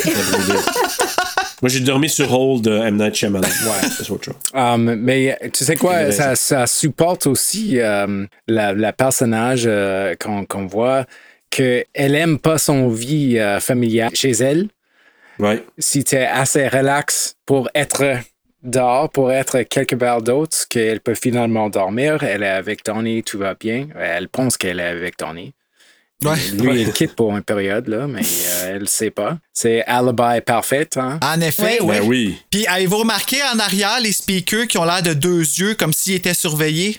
Non! Ah, non, j'ai pas vu. C'était- Puis il y avait le c'était marqué euh, Passion of the Christ. Non, euh, t- Last, Last Temptation. Last Temptation On s'entend que c'est deux extrêmes, hein, Evil Dead, puis euh, tu sais, c'est comme le mal et le bien. Mais pendant qu'ils sont dans la salle de cinéma en arrière, on dirait qu'ils sont observés parce que les deux speakers, ça a l'air de deux yeux. J'ai fait, Hey, c'est comme les yeux de Dieu. Mais faut, euh, faut dire aussi la- Last Temptation of the Christ ou of Christ, ça aussi il y a un univers parallèle là-dedans. Ah oui? Oui. Je savais pas. J'ai jamais Ouais, vu parce qu'à la plus. fin, c'est si Jésus était parti avec Marie-Madeleine. En tout cas, moi, j'aurais trouvé ça drôle qu'elle serait réveillée, elle, le Gretchen, puis elle regarde à côté, puis c'est pas, pas Donnie, c'est le gros monsieur en rouge. Hey, elle a fait un méchant saut. Si bol, tu dis. Amen. En boule. Mais, mais bref, non. Evil Dead n'est plus si épeurant à partir de là. Avec lui, il en a profité. Ah oui, c'est ça, parce que là, il voit Frank. Là, Frank, pour la première fois, il enlève son masque. Puis on voit qu'il y a une balle dans l'œil. Donc, et c'est là qu'il dit euh, Comment ça, t'as t'as un costume, toi? Ben, toi, comment ça, t'as un costume d'humain, puis toi, t'as- l'autre, t'as un costume de, de lapin. Fait que, tu sais, c'est vrai, selon la perspective, il y en a pas Mhm. un qui est plus bizarre que l'autre. Donc, euh, Ben, c'est un peu un autre message par rapport à la médication là, quand il dit ça, parce que euh, pourquoi tu portes un costume d'humain? Tu sais, quand tu prends un antidépresseur, c'est un peu reconnu l'expression que les gens disent que tu as l'impression de porter un masque d'une certaine façon parce que ça atténue. euh, ben, pas que ça atténue, oui, on en a besoin, mais ce que ça fait, c'est que ça. Ça t'amène à un état où est-ce que tu peux travailler ton problème, mais tu portes un masque. Hmm. Parce que ton état n'est pas nécessairement le vrai que tu ressens, il est juste comme. Il y a un baume dessus, tu sais. Mais là, Frank, c'est ça, il présente justement, il dit regarde l'écran, puis il montre un portail, justement, puis dans ce portail-là, là, ça l'amène à, à l'autre étape, donc encore plus de pouvoir, là, le côté, le feu qui est là, puis là, ben, il part, il part de la salle, il se rend à la maison de Jim Cunningham, puis il crisse le feu, puis là, il revient, Gretchen se réveille juste à temps, donc. Oh, tu es là, euh, mon cher euh, Donnie. Puis le portail est ouvert sur l'horloge, hein, dans Evil Dead. Je sais pas si. C'est vrai. euh, tu sais, tout est comme. Tu sais, c'est subtil, mais c'est là. Puis là, c'est ça, c'est là qu'on voit en parallèle Gretchen qui danse. Je sais pas si vous l'avez vu dans le Director's. Non. Donc, Gretchen, elle danse habillée en ange sur la scène dans une soirée. Il y a Sparkle Motion qui vient danser après sur la, la chanson euh, de Notorious de Duran Duran. Attends, c'était Gretchen? Qui a dansé? Parce que dans la version qu'on a Ah, vue, c'était l'autre, ouais. Excuse-moi, excuse-moi. Ok, Cherry oui, ça c'est là. J'ai Oui, j'ai beaucoup oui, aimé. Ouais, Oui, cette scène-là, donc elle danse ouais. en ange et tout ça. Puis ensuite, Sparkle Motion. Moi, ça m'a juste fait rire parce que quand Kitty, elle les prépare, je sais pas si vous Ah, avez c'est remarqué, tellement oh, les drôle. filles. Quand t'as dit, si tu veux que tu veux vomir, fais-le dans tes. Non, le re- avale-le, Avale-le, c'est ma phrase, je l'ai écrit ici, justement, Ah, quand elle dit genre. Failure is not an option. If you feel the need to vomit out there, just swallow it. OK, mom. Ah. Elle dit OK! Et là, ce qu'on voit, c'est, oui, c'est ça, tu sais, elle est tellement soumise. Et là, t'as, t'as- t'as les pompiers qui éteignent le feu, puis ils trouvent une petite pièce secrète chez Jim Cunningham. Là, t'as la scène papa-fils. Est-ce que c'était dans le the- Threat Quand Donnie il va voir son ouais. père. Il fait juste lui dire Je t'aime, mon fils, t'es mon seul garçon. C'est pas toi qui es fou, c'est les autres. Puis envoie les chiens, dis-leur fuck you, t'es plus brillant que les autres. Puis dis-leur fuck you. Fait que- Ah non, Tu c'est sens pas que le père, euh, tu sais, il est vraiment avec son fils là, à ce moment-là. Ben, tu vois, il y a un peu le même genre de scène qui probablement est dans la vraie version, mais la version. euh, la- quand que la mère accepte la maladie avant de partir, Oui, ça, je pense que c'était la version avec le père. ouais, c'est ça. Ils l'ont juste rajouté parce qu'ils l'avaient, là, mais c'était c'est vrai que ça, c'était pas nécessairement utile. C'était juste, essentiel. c'était juste Bizarre. réconfortant, je trouve, moi. Ouais, et réconfortant, mais bizarre. En tout cas, ça aurait pu être enlevé, puis ça non plus, ça aurait pas fait rien de plus. Mais bref, là, ils ont trouvé justement dans la maison un genre de. Ils appellent ça un donjon de pornographie juvénile dans la maison de Jim euh, Cunningham. Un donjon. Fait que là, euh, ça va pas bien pour lui. Puis là, on, on apprend justement aux nouvelles. C'est euh, Elisabeth qui, qui voit ça. Donc, elle, elle capote. Puis Donnie, il voit ça aussi. Fait que, là, on apprend justement la- le congédiement de Karen Pomeroy. Avez-vous trouvé une utilité? Tu sais, Lee, tu parlais de ça tantôt. Moi, j'ai pas trouvé d'utilité de l'avoir se faire congédier puis d'aller crier fuck. Non. Puis oui, en fait, j'ai trouvé, j'ai trouvé ça comme encore que j'ai ri, mais pas pour, pas avec le film, mais un petit peu Mais du, du film. film. Et j'ai écrit, c'est tellement intéressant de, je vais là, je vais voir le director's cut parce que quand vous parliez avant euh, de cette scène avec euh, Grandma Death, moi j'avais écrit Ouais. quand, quand Drew Barrymore est sortie puis elle a crié fuck, moi j'ai marqué less Drew Barrymore, more Grandma, please. Parce que j'étais comme, ok, Ouais. mais là, ça a comme aucun rapport. D'avoir les deux profs, en fait, moi, je trouve que c'est déjà trop. Je, je, je me suis dit, ben, Drew Barrymore, c'est la productrice. Elle a sûrement dit, ben, moi, je veux jouer un rôle plus important. Mais tu sais, c'est déjà, on comprend que c'est une personne qui enseigne. euh, Ben, c'est la bon prof d'anglais. oui, mais c'est. Puis, qui- on comprend. des choses, Elle a euh, cette scène avec l'histoire courte de Graham Greene. Là, on Ouais. comprend. It's enough. C'est pas nécessaire Ouais, de aussi avoir une scène où là, elle dit Ah, fuck. Tu sais, pour moi, c'est comme, c'est quoi le rapport? C'est pas nécessaire. C'était pas nécessaire. Euh, et même, je, je trouve que ça nuit au film. Mais moi, je trouve que c'est plus confondant parce que je vois pas le lien. Tu voit Cherita qui est là. Il y avait rien de clair dans cette scène-là, mais bref. Là, on apprend que Sparkle Motion a été invité à, justement à Star Search. Et là, Kitty est fière, hein? Elle, là, là, elle est tellement heureuse. Et c'est drôle Puis, parce que euh, la danse de Sparkle Motion, c'est comme un peu suggest- suggestif, là, je sais pas comme. Oui, Bruno, il en parlait. La- ouais. Non seulement c'est suggestif, mais ils sont pas bonnes. Non, elles sont pas bonnes. Elles sont pas bonnes, bon. mais que c'est, je trouvais ça drôle que la coach, c'était une dame super chrétienne, whatever, parce que, Ben tu sais. oui. Justement, ça se contredit pareil comme sa religion. Eh, Mais euh, la face de Kitty quand elle voit le journal, puis que- Hey, ça, c'était priceless, là. Ah, Beth Grant, là, c'est ça, Beth, Beth Grant? Eh, écoute, était, en tout cas, moi, hey, la face qui change, là, voulant dire, What the fuck, je viens d'apprendre une super bonne nouvelle, on s'en va à télé, puis là, comme lui, mon Jim Cunningham qui se fait pogner, là, c'est... Le noir et le blanc. Ouais, c'est ça. Le bien et le mal en même temps. exact. Encore qu'une dualité là-dessus. Puis pourtant, elle devrait être très confortable parce que c'est juste là-dedans qu'elle vit. Oui. Tu sais, quand il y pense, Ouais. là, c'est ça qui est euh, encore une fois contradictoire. Mais ça fait du sens. Elle va voir euh, Rose, justement, puis c'est là que ça amène le changement dans l'histoire, parce que comme elle dit qu'elle veut défendre Jim Cunningham et rester là, Rose, peux-tu accompagner les enfants à justement l'émission de télé? Ça amène Rose à partir en avion euh, aussi. Puis là, il y a une scène, je sais pas si vous l'avez vu, entre maman et fils. Oui, c'est c'est dans le qu'elle quand elle va y parler. Ça, j'ai trouvé ça, je sais pas, j'ai trouvé ça vraiment touchant. Ben oui. C'est extrêmement émotif. Tu Ouais. sais, quand, quand il dit là, tu sais, d'avoir un fils Waco, ça devrait. que- comment tu trouves ça? Puis, tu sais, elle lui dit, c'est formidable. En tout cas, moi, j'ai trouvé ça euh, très touchant. En tout cas, personnellement, j'ai trouvé comme le, le lien. Puis, c'est là, je trouve que c'est comme s'il y a eu le rapprochement, puis ça a donné le goût à Donnie de se rapprocher de sa mère avant qu'elle quitte cette scène-là. Moi, j'ai trouvé que l'histoire avec Jenna Malone, c'est beaucoup moins une histoire d'amour que l'histoire avec la mère et Donnie. Que ça, c'est vraiment l'amour Inconditionnel. et que c'est comme, j'aurais dit, c'est là le, le récit que tu dois souligner. Oui, t'as raison. C'est pas cette histoire que tu penses que c'est, oh, c'est avec la fille. C'est pas avec la fille, c'est avec la mère, à mon avis. Oui, puis de toute façon, là, dans, il raconte euh, juste un peu après. Là, c'est là que les scènes que vous avez pas vues. Il y a la dernière séance chez, euh, chez la psy.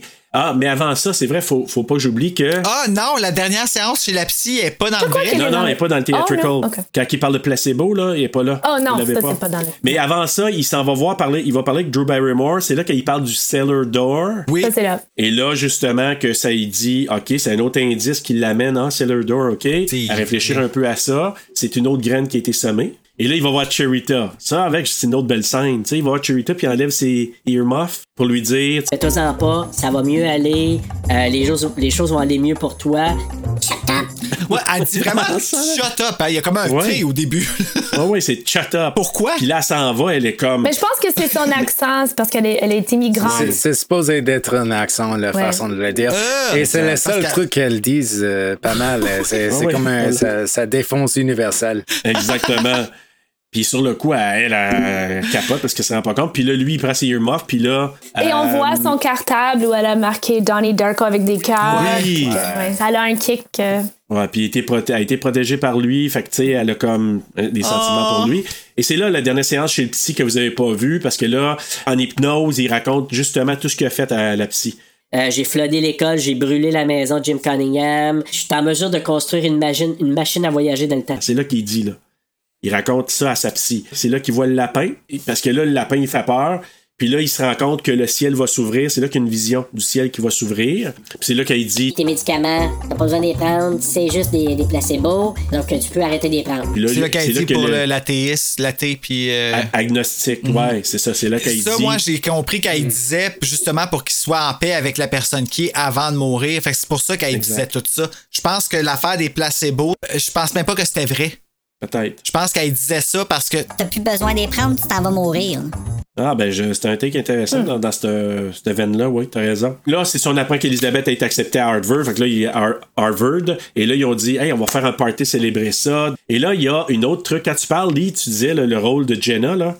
Euh, là, il y a un autre carton que vous avez pas vu qui s'appelle In- Insurance Trap, qui raconte que les morts manipulés, donc qui sont Gretchen et Frank, sont là pour mettre en place un piège pour que l'élu puisse sauver l'humanité. Puis là, vient euh, Gretchen qui arrive au party, elle dit que sa mère est partie, elle pense que c'est son beau-père qui est venu euh, peut- peut-être la kidnapper, elle est pas sûre. Puis là, ben, ils ont une relation, ils s'embrassent, on présume qu'ils qui couchent ensemble. Rose, maman Rose, là, la mère de Donnie, elle laisse un message sur la boîte vocale pour dire Hey, on a fini, on a eu tel cut, da, da, da. On revient, puis j'arrive demain matin à 8h30. Puis c'est important parce que ça va arriver au matin où euh, lui, à ce moment-là, il va faire le choix de, de ramener tout Mais ça. en bout de ligne, est-ce que c'est une vraie avion ou c'est vraiment comme. Ben, en fait, elle doit pas exister dans l'univers régulier. Ah, moi, j'avais compris que oui, mais c'est juste un avion plus tard dans le temps. Oui, ou Que c'était peut-être que comme la un- mère n'est pas dedans.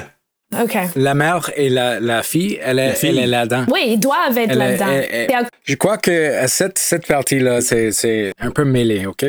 Oui, vraiment. Mais c'est comme l'avion d'un univers, ça croise euh, et ça prend le, le engine, je sais pas, le moteur, et ça le dépose dans l'autre univers. Alors ça, c'est la partie qui a croisé. Ouais. Mais c'est, c'est pas bien expliqué, cette partie-là, exactement comment C'est comme ça... deux c'est- étages, là. Exact, c'est comme ça touche et, euh, sur la frontière. Parce qu'on on voit Mary McDonald, euh, qui est la mère, elle est dans l'avion et il y a un peu de turbulence. Mais tu le vois comme pour deux secondes.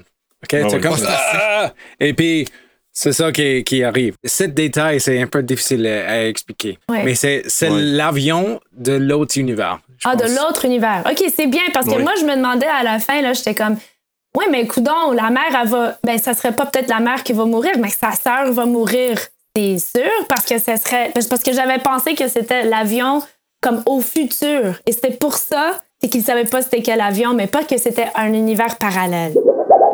Do you know what I mean?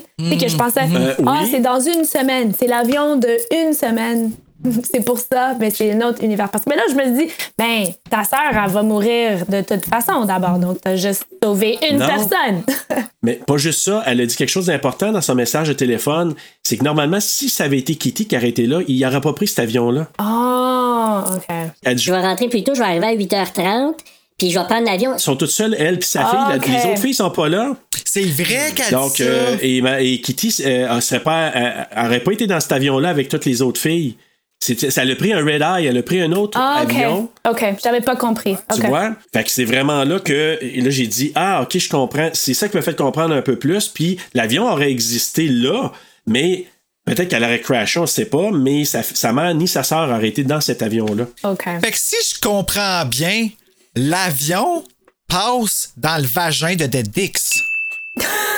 Tout est dans tout, Bruno. Moi, Hein? je pense que c'est ça qui se passe. Non, non, mais tu sais, à un moment donné. T'as fait des tunnels, on en fait aujourd'hui, là. Ouais. Bruno, c'est-tu toi le lapin de Non, mais j'ai mal à la tête, là. T'as dit, notre cerveau va éclater euh, cet après-midi. Ça, ça, wow.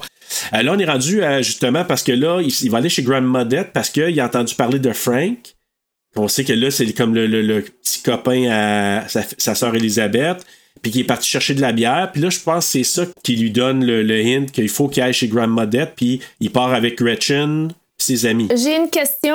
Dans l'autre version, est-ce qu'on voit aussi que la psy est en train de laisser des messages? Oui. Elle est vraiment troublée, puis elle dit c'est vraiment nécessaire que vous me, me, me rappelez, il y a quelque chose qui va vraiment pas bien. Donc pour moi, ça, ça a plus de sens que.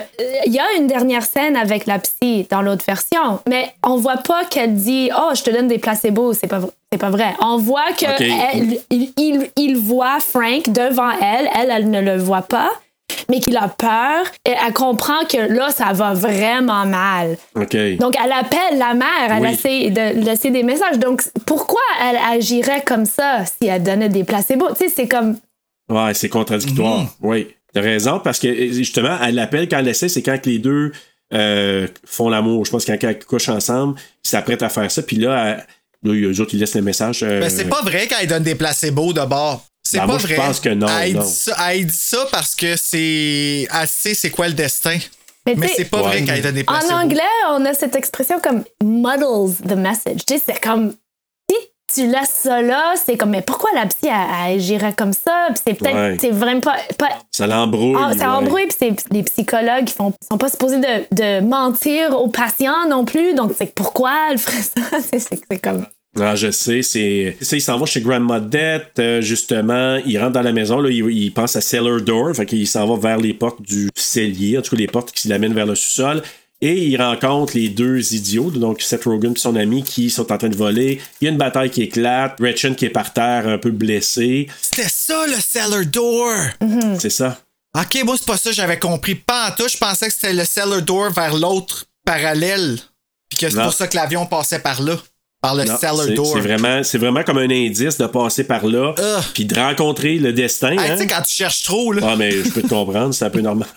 Et là, euh, justement, euh, Gretchen est par terre. Là, il arrive une voiture. Puis c'est là qu'il parle de Deus ex machina, comme le messager de Dieu. C'est l'œuvre de Dieu qui arrive. Et c'est Frank avec son ami qui arrive en voiture. On le sait après, là. Et qui écrase. Le qui ventre écrase, de Gretchen. Comme dit Lee, euh, plus ou moins de façon convaincante, Gretchen. L'ami sort en premier, déguisé en clown. Et après ça, on voit tranquillement que c'est notre fameux lapin, Frank, qui est déguisé en lapin pour l'Halloween. Et il enlève son, son masque. Euh, Donnie qui dit à, au clown. Va-t'en, là. Où il tire une balle dans l'œil de Frank. Justement, c'est pour ça qu'on voyait Frank avec une balle dans l'œil. Puis il ordonne à l'autre de s'en aller à la maison. Il dit Tout va bien aller. On pense en période de pandémie, là, ça va bien aller. là. J'ai pensé à ça quand il a dit ça. Mais pourquoi qu'il tue? Euh, pour prendre le- la voiture. Ah. Oh, c'est juste pour ça? Mais il a déjà une arme. Ouais, Apparemment, c'était la, la façon la plus facile de voler une voiture et la plus directe pour aller à la Vortex. Euh, ben, j'ai Mais, trouvé mais ça un peu loose aussi. C'est vrai parce que je, pe- je pensais qu'il avait pris la voiture de ses- un de ses parents. J'étais comme vraiment pas clair là-dessus. OK, c'était Ah. juste pour. I thought he took his Euh, mom's car après. J'ai comme pas compris. ouais, C'est quoi? Ouais. Non, ben, mais- je non, pense- non, il, ouais, vole le- pas la voiture parce qu'il il est avec Gretchen. Oui, donc il se Ouais. promène. Comme Ben, ça, oui, c'est avec ça. la fille, ouais. il, dev- il devrait voler la, la voiture. Non, moi, je- pense que c'est pour que Frank soit comme le messager, que ça crée ça en le tuant. En tout cas, c'est un peu, euh, un peu flou, mais bref. En tout cas, pour moi, c'est la, c'est la scène où j'ai perdu le. Ouais, Ah oui. j'ai comme. eh, I'm done with this. J'ai comme débarqué de l'histoire. Je crois que c'est une scène, c'est un échec. C'est là. C'est- c'est le, c'est le fil qui est le plus flou. Ouais, parce que ça, c'est- c'est c'est parce qu'on n'arrive Ouais, pas à c'est vrai que l'expliquer. c'est- c'est pas Tu sais, C'est un acte clair. vraiment extrême aussi. Ça serait mieux s'il vole la voiture. Parce que ça, c'est un vaisseau. C'est vrai. une. Oui. Ça, c'est un vaisseau et il peut le prendre. Parce que dans la Ouais. version qu'on a vue, c'est Mm. des petites brutes. Puis là, tout à coup, ils ont des couteaux. Puis c'est comme, pourquoi c'est tellement violent? C'est pas nécessaire. J'ai comme pas compris. Là aussi, dans la version que vous avez écoutée, ils disent, ah, ces deux-là, ils volent parce que blablabla. Mais tu sais, dans la version qu'on a vue, on était comme, juste parce que le père a dit à Donnie qu'il y avait peut-être un trésor dans sa maison. Tu sais, c'était comme pas du tout clair. C'est vrai que là, ça rajoute peut-être une petite couche supplémentaire parce que là, est-ce que vous l'avez vu quand Grandmodette a dit, elle lui dit justement? Dépêche-toi, grouille, parce qu'il y a une tempête qui se lève. Non. C'est vrai qu'elle dit ça. Fait que ça Parce serait que- pour ça qu'il vole, qu'il vole la voiture d'abord. Parce qu'il faut qu'il se dépêche. Je pense que oui. Mais ils ne volent pas la voiture parce qu'ils Non, se il vole pas. promènent. Mais il Avec- peut. Ben non, Il parce qu'il prend la voiture parce qu'il se rend à la colline. C'est-tu là qu'il se rend? Oui, mais c'est la voiture de sa mère qui Il prend la voiture de sa mère, il retourne chez lui. Oui, t'as raison. Oui. S'il retourne chez lui, Mais il il- embrasse Elisabeth. Ah, ça fait aucun sens. Non. Et il traverse Ouais. la ville au complet avec une fille morte dans les bras. C'est comme personne ne va le voir. Juste Ben pour oui, avoir oui. une auto qui il peut avoir au début. Suis Aucun sens. Donc, c'est il a vraiment- déjà tué Frank. Il peut juste voler la voiture Ben directement. ouais, c'est ça. Sinon, pourquoi qu'il tue Frank? Mais il faut qu'il tue pour qu'il ait son trou dans l'œil. Moi, j'ai juste film. compris qu'il l'a tué parce qu'il était tellement fâché qu'il avait écrasé Mmh, sa oui, ça, blonde oui. que Oui, c'était une réaction comme ça. Mais Ah. Oui, mais ça a un plan dans l'idée globale. c'est aussi pas nécessaire parce qu'on a déjà vu qu'au coup de couteau, il a euh, coupé l'œil du lapin. C'est pas nécessaire de voir qu'il a aussi tiré sur son œil. Ce que j'ai oublié de dire, par exemple, c'est que Grandmodette, le fait qu'elle est toujours au milieu de la rue, c'est ça qui a fait dévier la voiture de Frank pour aller frapper Oui. Gretchen, la tuer. Puis là, les deux amis qui Ouais. sont là, qui font rien, qui sont déguisés en Hulk Hogan, puis je sais pas trop, là, ils, Mais- Ouais. ils crissent le camp, là, c'est comme, c'est quoi? là? Le rapport du vol, je pense, c'est pour rappeler l'histoire que la prof elle enseigne dans la classe. Là, c'est un petit peu le, le parallèle, The je pense. Destructors. C'est vrai qu'il y a beaucoup d'éléments qui fait que rendu. Ah, j'aime ça parce que là, on est comme on, on débat sur plein d'affaires. là, puis- Mais ouais, je pense que peut-être c'était l'histoire dans le fond, elle a été racontée à l'école par Drew Barrymore. Parce que l'histoire qu'elle racontait, l'histoire qui s'en vont voler chez la personne, c'est l'histoire qui a été bannie, puis c'est ce qui a été rappelé, ce qui s'est produit dans la réalité qui a causé cette fatalité-là. Maintenant, je doute. Non, je crois pas parce que dans le- l'histoire, ils sont pas là pour voler. Et la fille qui a pas lu l'histoire dit Ah, ils sont là pour voler. Mais si t'as lu l'histoire, tu le saurais. C'était pas la raison. Ça, c'est Joni. Mm. Ouais, c'est juste pour situer le fait que Gretchen soit là, puis que, tu sais, en tout cas, mais c'est sûr que c'est, c'est pas, c'est pas évident. Mais par contre, il y a une autre chose que vous avez pas vu, parce que je suis pas mal sûr que c'est dans le Director Scott, c'est, il parle de dreams. Puis là, ils disent que quand les personnes manipulées se réveillent de leur euh, périple dans l'univers parallèle, elles sont souvent hantées par des images provenant de leurs rêves. Puis toutes les autres qui se réveillent après, ça explique ça. Ah oui, quand t'es vois, toute la gang un après l'autre, puis qu'ils ils sont tous revenus à. Ils ont pas vécu, puis ils ont tous encore un choix à quelque faire. chose. Ouais. Oui, c'est- c'est- quelque chose. Il raconte aussi que plusieurs ne se souviennent de rien, mais ceux qui s'en souviennent sont souvent habités par des regrets. Puis là, t'as la psy qui se réveille, elle est comme vraiment en choc. Les autres personnages aussi. C'était pas dans l'autre version, ça? Mais il y a, il y a la petite, Ben, le pas. montage à la fin avec Ouais. tout le monde Mad tu sais, dans le lit, tout ça, mais il n'y a pas cette section euh, de, de rêve ou de. The Dreams, ouais. Le- le- la photo là, du livre qui est pas dans le C'est odd les choses enlevées puis rajoutées, honnêtement. Comme c'est Ouais. c'est weird parce que ça change le film un peu. là. Ben, beaucoup, dans le fond. Ouais, vraiment. Moi, j'ai de la misère à comprendre comment vous avez fait pour comprendre la version. Mais en même temps, là, là, je suis encore plus troublé.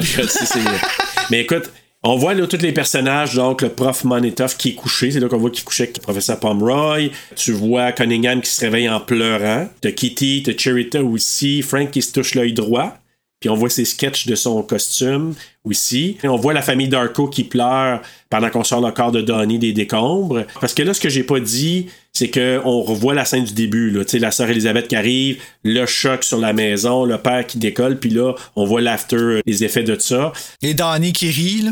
Oui, Donnie qui est crampé parce que lui, il doit se dire Ça y est, là, euh, j'ai fait ce que j'avais à faire. Ah, mais ça, ce sentiment-là, là, je- ben, c'est- tu sais, c'est toujours perturbant une scène comme ça, hein, parce que c'est- tu regardes quelqu'un qui accepte la mort, tu sais.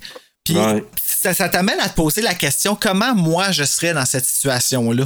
Hmm. Tu sais, là, sachant que là, j'attends ici que l'avion me tombe dessus et que je vais mourir. C'est une fatalité, là, puis il a personne qui sait ce qui se passe après. C'est ça qui est troublant. Moi, ce que j'avais compris un peu, c'était qu'il a ri comme Ah, j'ai réussi. C'est ma mission. Là, j'ai. Ah, I got it. Tu sais, je l'ai faite. Ah, et ben que oui, c'est là, c'est un peu Chris et moi, on disait Ah, c'est drôle, c'est comme tellement comme dans Dead Dix que finalement, il voit la peine qu'il cause aux Mhm. autres et que même si c'est pas bien de qu'il se sacrifie, un peu comme le Christ, I guess, je sais pas trop, Mhm. tu sais, pour éviter cette douleur ou pour prendre la douleur des autres hein, à cause de lui. Mais il y a une différence absolument. entre sacrifice et suicide, hein? C'est ça, mais c'est comme c'est difficile. Ouais. Puis nous aussi, on disait oh, on veut, on veut pas dans notre film dire oh c'est bien de faire ça. Non plus parce Non. que Ouais, c'est sûr. on a montré que Becca, elle était comme Non, fais pas ça. Fais pas ça. On est capable de trouver notre moyen. Fais pas ça, fais pas ça. mais là, mais dans Donnie Darko, c'est ce que j'avais retenu qu'il il a ri parce qu'il a, il a réussi. Il a dit Ah, OK. C'est comme ça que je vais faire. Parce que si je reste vivant, je vais perdre ma blonde, ma sœur et ma mère. C'est le monde qui va, qui va perdre la, la blonde, c'est qui va perdre Jenna Malone. c'est Parce que lui, il, il, euh, il est. il la connaît pas. oui, c'est vrai. Exact. Mais Mais il le remplace. Frank, il dit c'est la fin du monde. Mais en fait, c'est Ouais. de son monde. Exact. Quand ça se termine sur la, chanson euh, Mad World, qui est comme tout à fait à propos pour moi dans, à la fin du film, puis là que tu vois justement les, les gens qui sont impactés par ce qui vient d'arriver, donc la famille Darko, puis Gretchen qui arrive en vélo, moi j'adore, je sais pas pourquoi là, La scène du déjà vu, de tu me parles? laisser là-dessus, ouais, du déjà vu là, tu sais le voisin qui dit ah c'est ah Donnie Darko, ça, tu le connaissais-tu? Non, on connaît pas.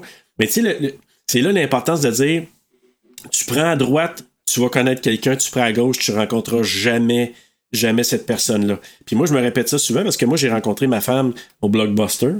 Alors, tu sais, on s'est rencontrés dans la rangée des drames en passant.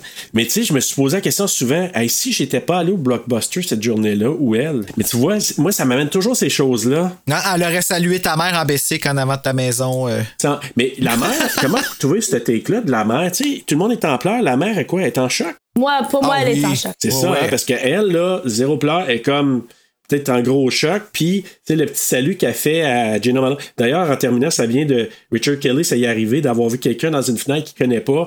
Puis la femme, a juste fait un petit, un petit halo, puis il a fait un halo naturel. Puis il a dit est-ce qu'on se connaît, on se connaît pas. Puis c'est pour ça qu'il a ramené ça là. Ben oui, mais mon Dieu, ça m'arrive tout le temps, ça. Je te le prends tout le monde pour tout le monde, puis je dis allô à du monde que je connais pas, puis je me rends compte que c'est pas eux autres après. Moi aussi, ça m'arrive. Puis là, eux autres me regardent, puis ils me disent allô, puis ils sont hey, hey, my God, petite anecdote à la pharmacie, si m'en euh, on est en rang, sais, il faut attendre à comme deux mètres de distance, puis tout ça. Puis avec un masque, je vois une fille que je suis convaincu que c'est mon ancienne boss, puis je pars une conversation avec elle, toi. Elle enlève Ouais. son masque deux secondes, puis je remarque que c'est pas elle. Hostie. J'en parle là, puis je veux rentrer dans le plancher, man. J'ai eu l'air. Mais c'est comme de parler à Oh quelqu'un, ça m'est arrivé au dépanneur, puis je pense qu'il me parle, là, tout le long, tout le long, il servait, puis il y a une affaire dans l'oreille, puis il parle au téléphone, tu sais. Là, je suis là, oh, ok, excuse-moi, tu me parles? Non, ok. Damn you, Bluetooth! Écoutez, ça finit comme ça, euh, avec un déjà-vu, donc, euh, ça finit notre Donnie Darko, puis ben, maintenant, on saute tout de suite dans le quiz. Un quiz. OK. Je perds tout le temps, je vous avertis tout de suite. euh, Il est très bon avec les invités parce qu'ils ne gagnent pas, fait que c'est pas grave. Oh. Première question. J'ai un choix de réponse. Attendez, parce que ça, c'est le, le phénomène. On appelle ça l'effet Janice. L'effet Janice. Donc, initialement, Jason Schwartzman était pressenti pour jouer le rôle de Donnie Darko. Mais il a quitté parce que le- ça fonctionnait plus que son horaire. Mais il y a un autre acteur qui était approché, mais il jugeait qu'il était un peu trop vieux pour jouer le rôle. Qui est-ce? A.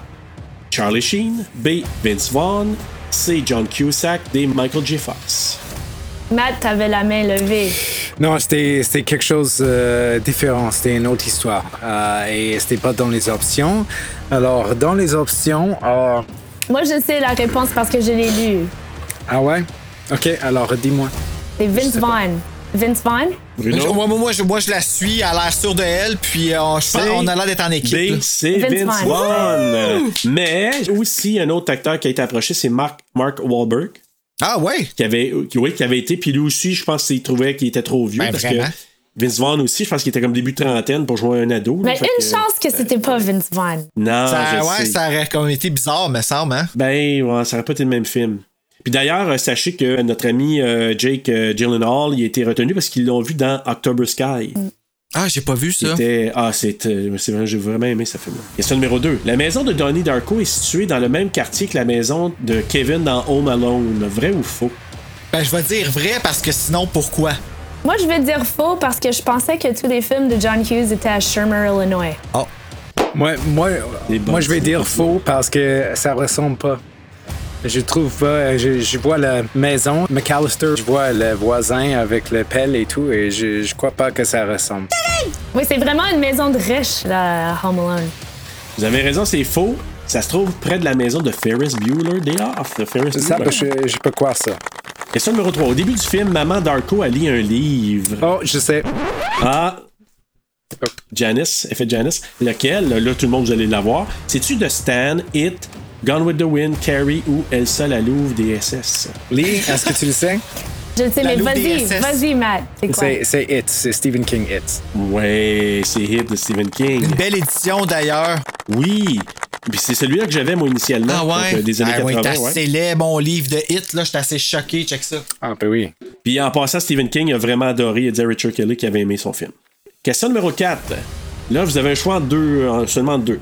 Quelle chanson était plus dispendieuse, dispendieuse à avoir les droits pour la. euh, je vais reprendre, c'est pas évident comment je l'ai fait. Il y a deux chansons. Laquelle était la plus chère pour pouvoir la mettre dans le film? Donc, A. West End Girls des Pet Shop Boys ou Notorious de Duran Duran? Euh, West Oh End boy. Girls, je vais dire. Parce que Notorious était dans le film, et West End Girls, je crois pas. C'était, oui, c'est West End Girls et c'est ce qu'il avait fait comme chorégraphie. Il a trouvé que Notorious, Mais- ça fitait quand même, alors il l'a utilisé. Parce que hein. supposément, ça coûtait bien, bien plus cher chorégraphie, West End. Ouais, exactement. Ouais. Ça, ça fitait dans les deux. J'ai été surpris parce que même euh, l'autre, Kevin Smith, il a dit What the fuck, pour le vrai, ça coûtait plus cher la chanson des Pet Shop Boys que euh, Notorious, puis il a dit oui. Ouais, donc, euh, dernière question du quiz. Quel film devait-il présenter au cinéma à la place de Evil Dead? A. Night of the Creeps. B. Chud. C. Ghoulies. Ou D. Who Framed Roger Rabbit Euh, J'essaie de voir dans quel qu'il y a une horloge. Je vais dire Who Framed Roger Rabbit. Moi, je vais dire euh, oh, Chud. Je vais dire Chud Chud? parce que c'est comme trop bizarre comme référence. T'as tellement raison parce que c'est Chud. C'est j'ai vraiment deviné, Chud. là. Je le savais pas. J'ai juste deviné. C'était un wild guess, mais t'as raison. Parce qu'ils se sont aperçus quand ils ont voulu trouver puis présenter Chud, ils ont pas trouvé. Ça a l'air qu'ils savaient pas à qui ça appartenait les droits. Ils ont fait des démarches, ils savaient pas. Puis finalement, Sam Raimi a dit Hey, je- il a prêté le film, il dit Je vous charge rien, présentez. euh, Evil Dead. Voyons. Evil Dead, The Evil Dead. Il a l'air cool, Sam Raimi. Oui. Sérieux, là, il a l'air vraiment cool. Écoutez, c'est la fin du quiz, donc bravo. Vous avez quand même beaucoup de très bonnes Mais réponses. c'est encore fait Bruno, plancher. ben, Bruno, c'est parce que t'es trop, trop empathique avec nos invités. Ah, Donc, euh, les lignes de dialogue, on n'ira pas trop. Moi, je, je vais le dire, la mienne, vous l'avez nommée, je pense, la vôtre pendant euh, le, le- le podcast. Donc, euh, moi, j'ai marqué que Cunningham qui dit, il parle à Donnie, il dit I believe you are a very troubled and confused young man. I believe you are searching for the answers at the wrong places. Fait que moi, c'était une phrase que je trouvais qui démontrait bien aussi le style malade que, tu sais, il dit ça, mais en même temps, c'est lui qui est, qui est la- le pire dans tout ça. C'est lui qui aurait dû vomir dans sa bouche. Oui, oui. Avez-vous d'autres lignes de dialogue ou c'est, on l'avait déjà nommé? My mom said the bathroom was flooded and there were feces everywhere. What are feces? Baby mice. Ouais, exactement, oui, la Oui. réaction des filles, ben, c'est- super drôle. Mais j'a- j'adore les petits détails drôles parmi le film parce que c'est après Oui. toute cette discussion, ça semble que c'est un film vraiment lourd, mais en effet, quand tu l'écoutes, c'est pas parce qu'il y a les moments qui sont rigolos. Les comic relief, là. T'as raison. Avez-vous vu, c'est comment ça s'appelle, The Loved Ones? À la demeure des stones. Ça, heureusement, là, c'est, c'est le genre de film qu'heureusement qu'il y a des comic relief parce que moi, je, je sacrais tout le long du film. Comme Eden Lake, d'ailleurs. On va y aller avec les coups de cœur et coups de couteau. Bruno, toi, t'avais-tu? Ouais, ouais, ouais, moi, moi c'était le vomi dans la bouche. Ah oui, c'est vrai, tu l'avais dit. Coup de cœur et coup de couteau. Lee euh, ou Matt, non, vas-y. Coup de cœur, c'est c'est toute l'histoire de Grandma Death, Roberta Sparrow, l'histoire cachée d'elle. Moi, je trouvais ça, c'est le, truc le plus fascinant. J'aimais ça et je, voulais plus de ça. Alors, ça, c'était la, partie que j'aimais le plus. Et la partie que j'aimais le moins, c'est un peu um, Drew Barrymore et ces histoires-là, les, trucs qui, qui sont pas toujours nécessaire dans le film et je peux couper. euh, je suis désolé, Drew Barrymore. Je sais que tu as fait les finances et tu as sauvé le film peu, probablement, mais je trouvais ça un peu euh, M. Night Shyamalan et euh, il est inséré dans ses films et je souhaite qu'il n'était pas là. You're forgiven. Bye now. Wait, wait, don't hang up. What? OK. c'est bon, bon take, euh, Matt. Euh, Lee, toi? Je suis d'accord avec toi, Matt. C'est ça, j'ai écrit plus de Grandma Death, moins de Drew Barrymore. C'est ce que l'histoire voulait. That's like, it needed to be in there, puis c'était pas là dans la version qu'on a vue. Et moi, je trouve qu'en fin de compte, Jenna Malone, c'est comme, elle est pas intéressante du tout, son personnage, dans la version qu'on a vue. Donc, pour moi, est-ce que cette mort aurait été plus choquant si c'était juste la mort de la mère? La vraie histoire d'amour, pour moi, entre les deux. Ça aurait pu, t'as raison. Hey, je trouve ça intéressant, ça. Parce que c'est vrai que la tragédie qui arrive dans le film, elle nous touche pas du tout. Non, moi je l'ai trouvé drôle. Alors que ça, c'était le point important là, du, du film, semble-t-il, selon l'histoire. là. Ah, t'as raison. Bruno, toi? Euh, moi, mon coup de cœur, c'est, je te dirais, le quest que moi j'ai fait personnellement dans le film. En l'écoutant, je trouvais que j'avais des réponses à mes questions personnelles, ce qui était vraiment bizarre. Puis moi, j'adore quand un film me fait ça. là. Euh, puis ça m'a éclairé sur certaines choses aussi par rapport à la maladie mentale. J'ai beau faire autant de recherches que je veux pour essayer de comprendre qu'est-ce qui se passe dans ma tête le plus possible. S'il y a des chances que je le comprendrai jamais, tout ce que je peux faire, c'est interpréter puis essayer de faire le bon choix. Puis dans ce film-là, je trouve que ça m'était bien raconté. Comme coup de couteau, à cause que le film, justement, je l'ai écouté sous cette optique-là, j'ai trouvé ça lourd. Oui, il y avait des comic relief qui me faisaient rire, puis que ça fonctionnait, puis tout, puis ça m'empêchait de tomber dans une déprime, mais reste quand même que je pense que ça m'aurait aidé de finir avec une note plus heureuse. Avoir une chance pour Jake Gyllenhaal, ben Donnie Darko, dans le fond, de peut-être pas mourir ou quelque chose comme ça, puis qui survivent, mais qui ait compris quelque chose, qui vivent avec son acceptation de sa maladie mentale, une fin heureuse. Mais ça, euh, est-ce que c'est vraiment un coup de couteau ou est-ce que parce que je, je considère quand même que la fin du film était nécessaire pour qu'on comprenne, fait que c'est un peu confus pour moi ça. C'est ça. OK. Moi, c'est la musique. euh, j'ai eu la chanson le Head Over Heels toute la semaine dans la tête, là, fait que je l'ai chanté, mes filles étaient rendues un peu fatiguées. Et le génie aussi. Euh, euh, C'est un couteau à double tranchant que je vais vous partager aujourd'hui. Le génie du réalisateur, mais le côté, moi, la complexité qui est intéressante, mais qui peut être très lourde dans une écoute, surtout la version de 2h20 ou plus, là, de 133 minutes. Là. Moi, je me suis dit, oh boy, je suis pas sûr que j'ai besoin de voir un film de 133 minutes pour me complexifier quelque chose qui est déjà complexe en je sais pas combien de minutes de moins. Là. Ben, je pense que si c'est 20 minutes de moins, c'est ça. C'est le génie, mais en contrepartie, trop de complexité en rajoutant 20 minutes au film. On va y aller avec la morale. Euh, Est-ce que vous avez une morale que retenez-vous? Tout se ramène à un choix personnel, le bon ou le mauvais, mais pour soi. Mhm. Moi, c'était un, un peu la même chose, mais peu importe qu'est-ce que l'autre monde te dit. Ils te disent le contraire, mais toi, tu sais quoi faire vraiment dans toi. Alors, c'est un peu la même chose. Mieux dit, en fait. Merci. Lee, t'avais-tu. euh, Ce que j'ai marqué, que je ne sais pas c'est quoi la morale de ce film, parce que je ne suis pas certaine qu'il le sait lui-même. C'est peut-être un cop-out comme euh, réponse, mais j'ai vraiment pensé et je me suis dit, ben, il y a beaucoup de thèmes, mais c'est quoi la morale? Je ne sais pas et je ne sais pas si c'est parce que c'est tellement complexe que je ne sais pas ou si c'est lui, il ne savait pas non plus. euh, un peu beaucoup des deux, je pense, Lee. Puis. euh, En tout cas, il y a bien du monde qui t'entendent puis qui font Ah, thank God, je suis pas seul. C'est pas parce que je crois pas qu'il y a des moments incroyables dans ce film, que c'est un talent, que c'est vraiment incroyable, que le- c'est la mise en scène.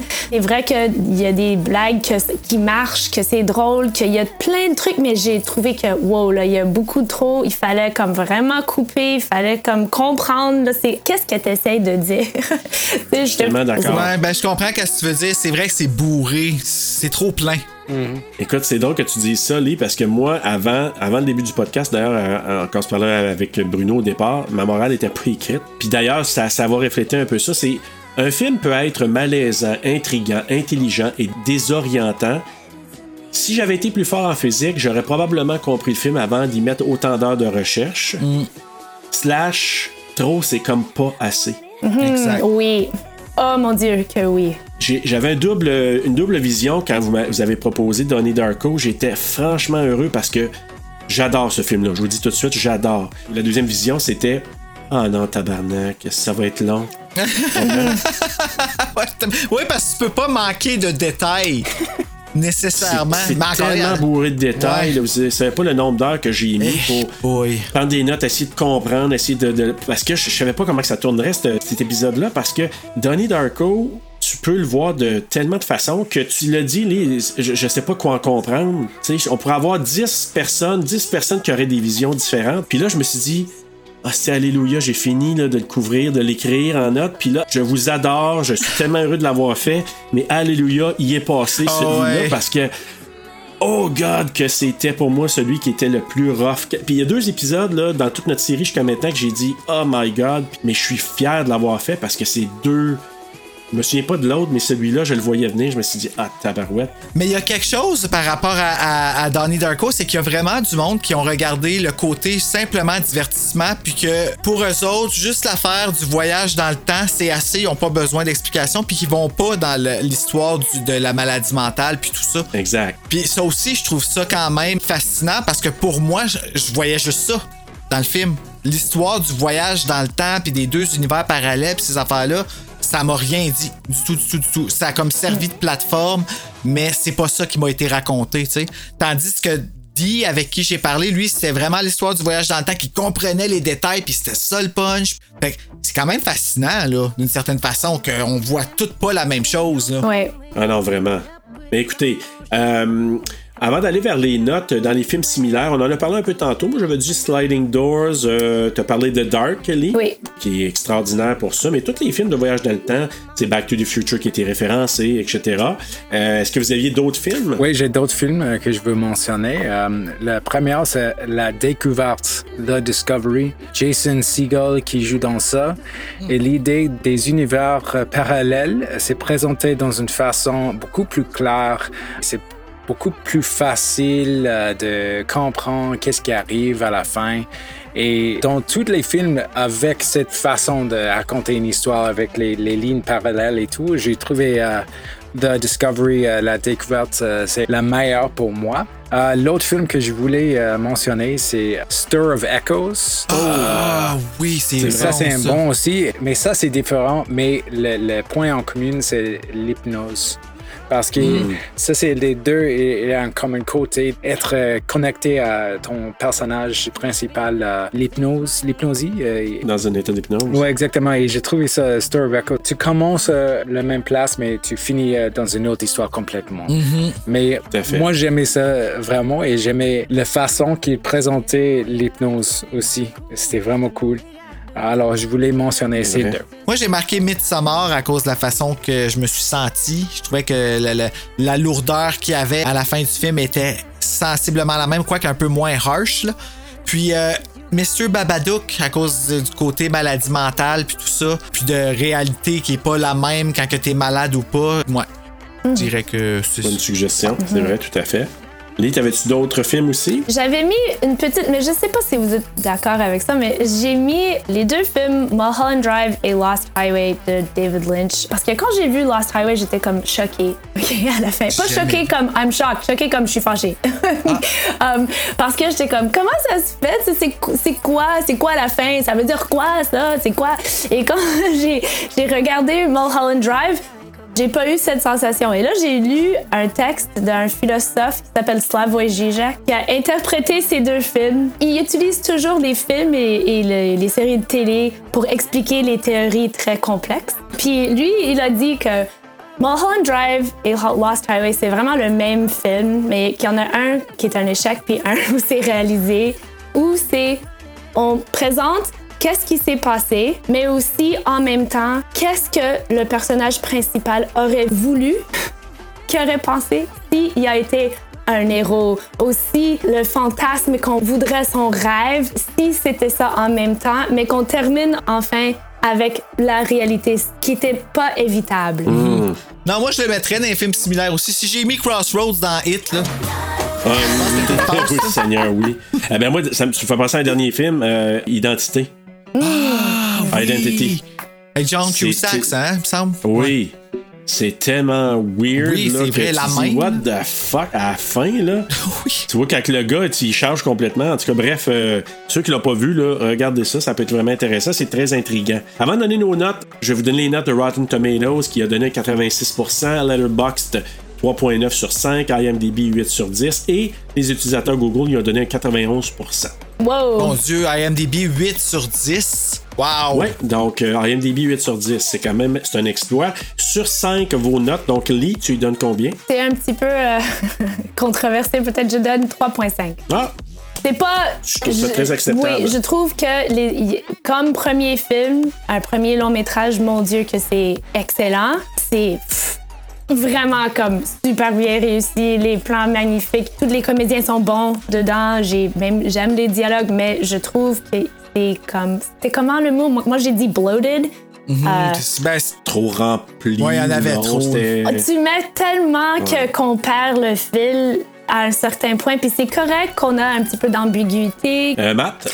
Euh, moi, je suis euh, peut-être un peu généreux. Euh, je je l'ai donné 4 sur 5. Euh, moi, je trouvais que dans ma vie, c'était un film que j'aimais vraiment et j'aimais écouter avec les amis et avoir des discussions après, avoir les interprétations et tout. Et j'ai trouvé ça vraiment cool. Juste le, le mood, le bonheur, L'atmosphère. que- ouais, l'atmosphère que ça me Ouais. donne. Et, et en, en fait, il y a une côté de la musique qu'on n'a même pas touché. Et ça, c'est la musique euh, comme de l'opéra qui est dans le film. Et c'est comme c'est classique. Oui. Parce qu'on on parle tous de, de l'époque et de Tears for Fears et Duran Duran et tout. Mais de- dans les rêves et dans le monde de Frank, il y a toujours comme un, un voix qui est vraiment comme ça. Ça, c'est notre euh, atmosphère complètement et c'est apprécié, c'est cool. Ouais, parce que quand il va chercher le couteau, là, c'est avec un, un air d'opéra. Ouais. Raison. Mhm. Ben, le film au complet il est super bien scoré. Ouais, Ah oui. Quel hasard avec une autre comparaison qu'on peut faire avec Dead Dix, parce que c'est une autre affaire qu'on avait trouvé ça avec le film Dead Dix, que la musique était comme importante, là, tu sais, Ouais. là. Ben, Euh, Merci. Bruno, toi? Oui, vraiment. Moi, j'y ai donné 4.1 pour l'expérience. Pour le film comme tel, oui, il me, reste- il me laisse dans une confusion. Mais hâte de faire le film, de vous rencontrer, en plus de discuter de ça, d'avoir des réponses, puis que vous m'apportez une nouvelle théorie que moi j'avais pas vue. Je trouve que 4.1. euh, Puis le pire, c'est que si ça, ça avait été avant, j'aurais donné 0.9. Ah oui. Ouais, parce que j'avais pas aimé ça du tout, du tout, du tout dans le temps que j'avais vu. Là, j'avais trouvé que c'était une chose complètement inutile. Et que la seule chose que j'aimais, c'était Drew Barrymore. Go Bon. figure, tu sais. Mais c'était pas pour ses scènes, là, juste pour elle- il est rendu inutile maintenant. en Ben non, elle. elle a un talk show à la TV. Non, je parle de Donnie Darko. Ah, ok. Mais. Euh... Super la défensive, là, non. hey, je l'aime, Drew, mais pas dans Donnie Darko. Il a mort dans Scream. Mais bref, euh, moi je vous dirais que euh, j'ai comme deux notes. C'est bizarre, là, mais j'ai pour la- le director Scott puis l'autre. Parce qu'en en parlant, je me suis dit, OK. Moi, ma première note initialement, c'était 4.1 sur 5. On s'est pas parlé, je vous jure. Là. Donc, euh, c'est rare qu'on arrive sur la même Ouais. note. Mais je te dirais, je la donnerais pour la version theatrical là, du cinéma. Puis peut-être que je descendrais peut-être à 3.9 peut-être. là. Peut-être un 4 aussi pour la version Director Scott. Moi, la, la raison pour laquelle je le cote aussi haut, c'est que j'adore les films qui me font réfléchir puis qui m'habitent pendant un bon bout de temps. C'est ça aussi, quand tu te questionnes sur des films, je trouve ça riche, puis je l'ai vécu. Puis, Dead Dix, je me suis posé la question à la fin, que, c'est quoi cette affaire-là? Puis, un autre film plus récent que j'ai regardé au cinéma. cool, pareil. Vous avez fait en sorte que le monde se demande si c'est un vagin ou un rectum. Oui, puis qu'est-ce qu'il y a? C'est quoi cette affaire-là, l'univers en arrière de ça? Non, mais faut le faire pareil. Quand même. Ben, c'est une, vision. J'adore euh, ça. Bruno. Mais aussi dans Us, avez-vous vu Us de Jordan Peele? Oui. Quand j'ai quitté le cinéma, je me suis dit, c'est quoi cette style d'affaire-là? Honnêtement, là, je me suis questionné sur. Puis j'ai. C'est en lisant que j'ai revu d'autres choses que j'ai appréciées, mais ça n'empêche pas que mon film préféré, c'est Get Out. Mais je- vous avez raison, j'avoue, parce que, tu sais, ça fait 4 heures qu'on discute ce film-là. Oui. Donc, tu sais, 3.5, c'est peut-être trop sévère, parce que, tu sais, un, un film qui te fait penser puis de discuter comme ça, ça, ça mérite plus que ça. Peut-être Ben- 3.75. Ben, moi, je trouve que c'est une bonne note, 3.5, par exemple. Bah, 3.5 et 4, c'est déjà très bon. Bah, Ben c'est sûr. Écoute, ben merci, on a fait le tour, merci beaucoup. Ça a été tout un épisode. Euh, merci Matt, merci Lee. Lee, qu'est-ce qui s'en vient pour toi? À quoi Ouais. qu'on peut s'attendre? Ouais, c'est ça que je veux Euh, savoir, moi. ben, là. euh, OK. On a, on a euh, deux projets en développement, deux longs métrages. Un où on était supposé d'aller filmer cet automne, mais la COVID a compliqué un peu les trucs pour les films euh, avec des petits budgets. Donc, mais c'est euh, un film qui s'appelle Red Acres. C'est aussi un, un- un film euh, à petit budget, mais beaucoup plus que Dead Dex. C'est difficile de faire euh, un film à 25 000 C'est ce qu'on a fait Oh, avec ouais, wow. Et qu'on a tourné qu'en 10 jours. Donc, en Ah, tout cas, c'était ça, votre Ouais. budget? Wow. Oui, Wow. donc euh, en euh, Red Acres, c'est à, à Mais là, avec 28 000, là. ah oui, Red Acres, l'idée c'est, ah, je pense, on a, on a réussi à, on a des fonds un petit peu plus importantes, mais quand même très petit budget quand même, juste moins d'un million. Wow, OK. Ça va nous aider un petit peu. Puis on va, correct, ça. va être capable de payer le monde, ok, parce que tout le monde était des, des bénévolats sur donc. Est-ce que c'est tourné au Québec? ou- Euh, ça va probablement être tourné en Georgie, aux États-Unis. Oh, Oh, OK. Ça aussi, avec la COVID, ça devient un petit peu complexe, mais on Ah, va Est-ce qu'on peut savoir quel genre? Euh, horreur aussi, mais, Oh, yeah. mais euh, horreur, comme horreur drame, comme on aime Ok. faire. Il n'y a, pas des- y a pas des jokes de bits, mais il y aura. il, y a, il y a beaucoup de, de nudité quand même, donc. Euh, I'll be happy about that. On va le couvrir Mais d'abord, on a. Ah, on a nice! Donc, Merci euh, de faire un film d'horreur. Puis je tiens à préciser une chose aussi. Dead Dix, c'est un film québécois. hein. Oui. Faut se le rappeler. Oui, on n'a pas caché qu'ils étaient à Montréal et moi, on a, on a trouvé que c'était pourquoi ça peut pas être ici à Montréal, pourquoi ça serait pas au Québec. Et pour nous, c'est aussi, on marque toujours, euh, c'est un film euh, de Québec, même si on est des anglophones. Ouais, mais moi, c'est tu quoi? Je, vous- je euh, lève mon chapeau parce que euh, on peut être vraiment fiers, honnêtement. Bravo, bravo. Bonne chance dans vos projets. Et Bruno, ben, qu'est-ce qu'on regarde, nous, la semaine prochaine? Ben, parlant de films québécois, c'est le cinquième samedi de ce mois-ci, donc euh, on s'en va dans le hors-studio, on n'est pas dans l'Halloween. On s'en va regarder un film québécois qui est 5150 rue des Ormes, basé sur un livre de Sénécal. Puis peux-tu croire que j'ai acheté ça au Dollarama, ce livre, ce film-là? Pour le vrai? Ben oui, hey, tu trouves des joyaux. Des fois, j'ai déjà acheté Scream 4 au Dollarama. J'ai déjà deux copies. Je l'ai racheté encore juste parce qu'il était 3 pièces et demie. C'est une maladie. Fait que c'est ça. Ça met en vedette Marc-André Grondin. Et si je me trompe pas, c'est. Euh, ouais. Normand Normand ouais, ouais. qui joue le père wow. assez désaxé. Là. En entendant d'aller jouer aux échecs dans une maison un peu creepy. Faites de beaux cauchemars!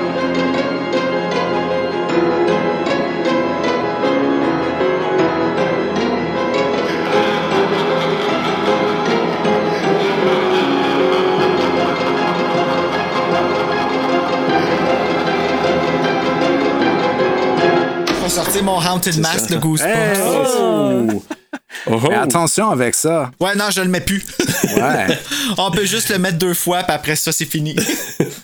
Mais l'année d'après, on peut le remettre une troisième fois, puis il se réenlève encore. Tu sais, c'est Goosebumps, toutes les lois sont permises. OK.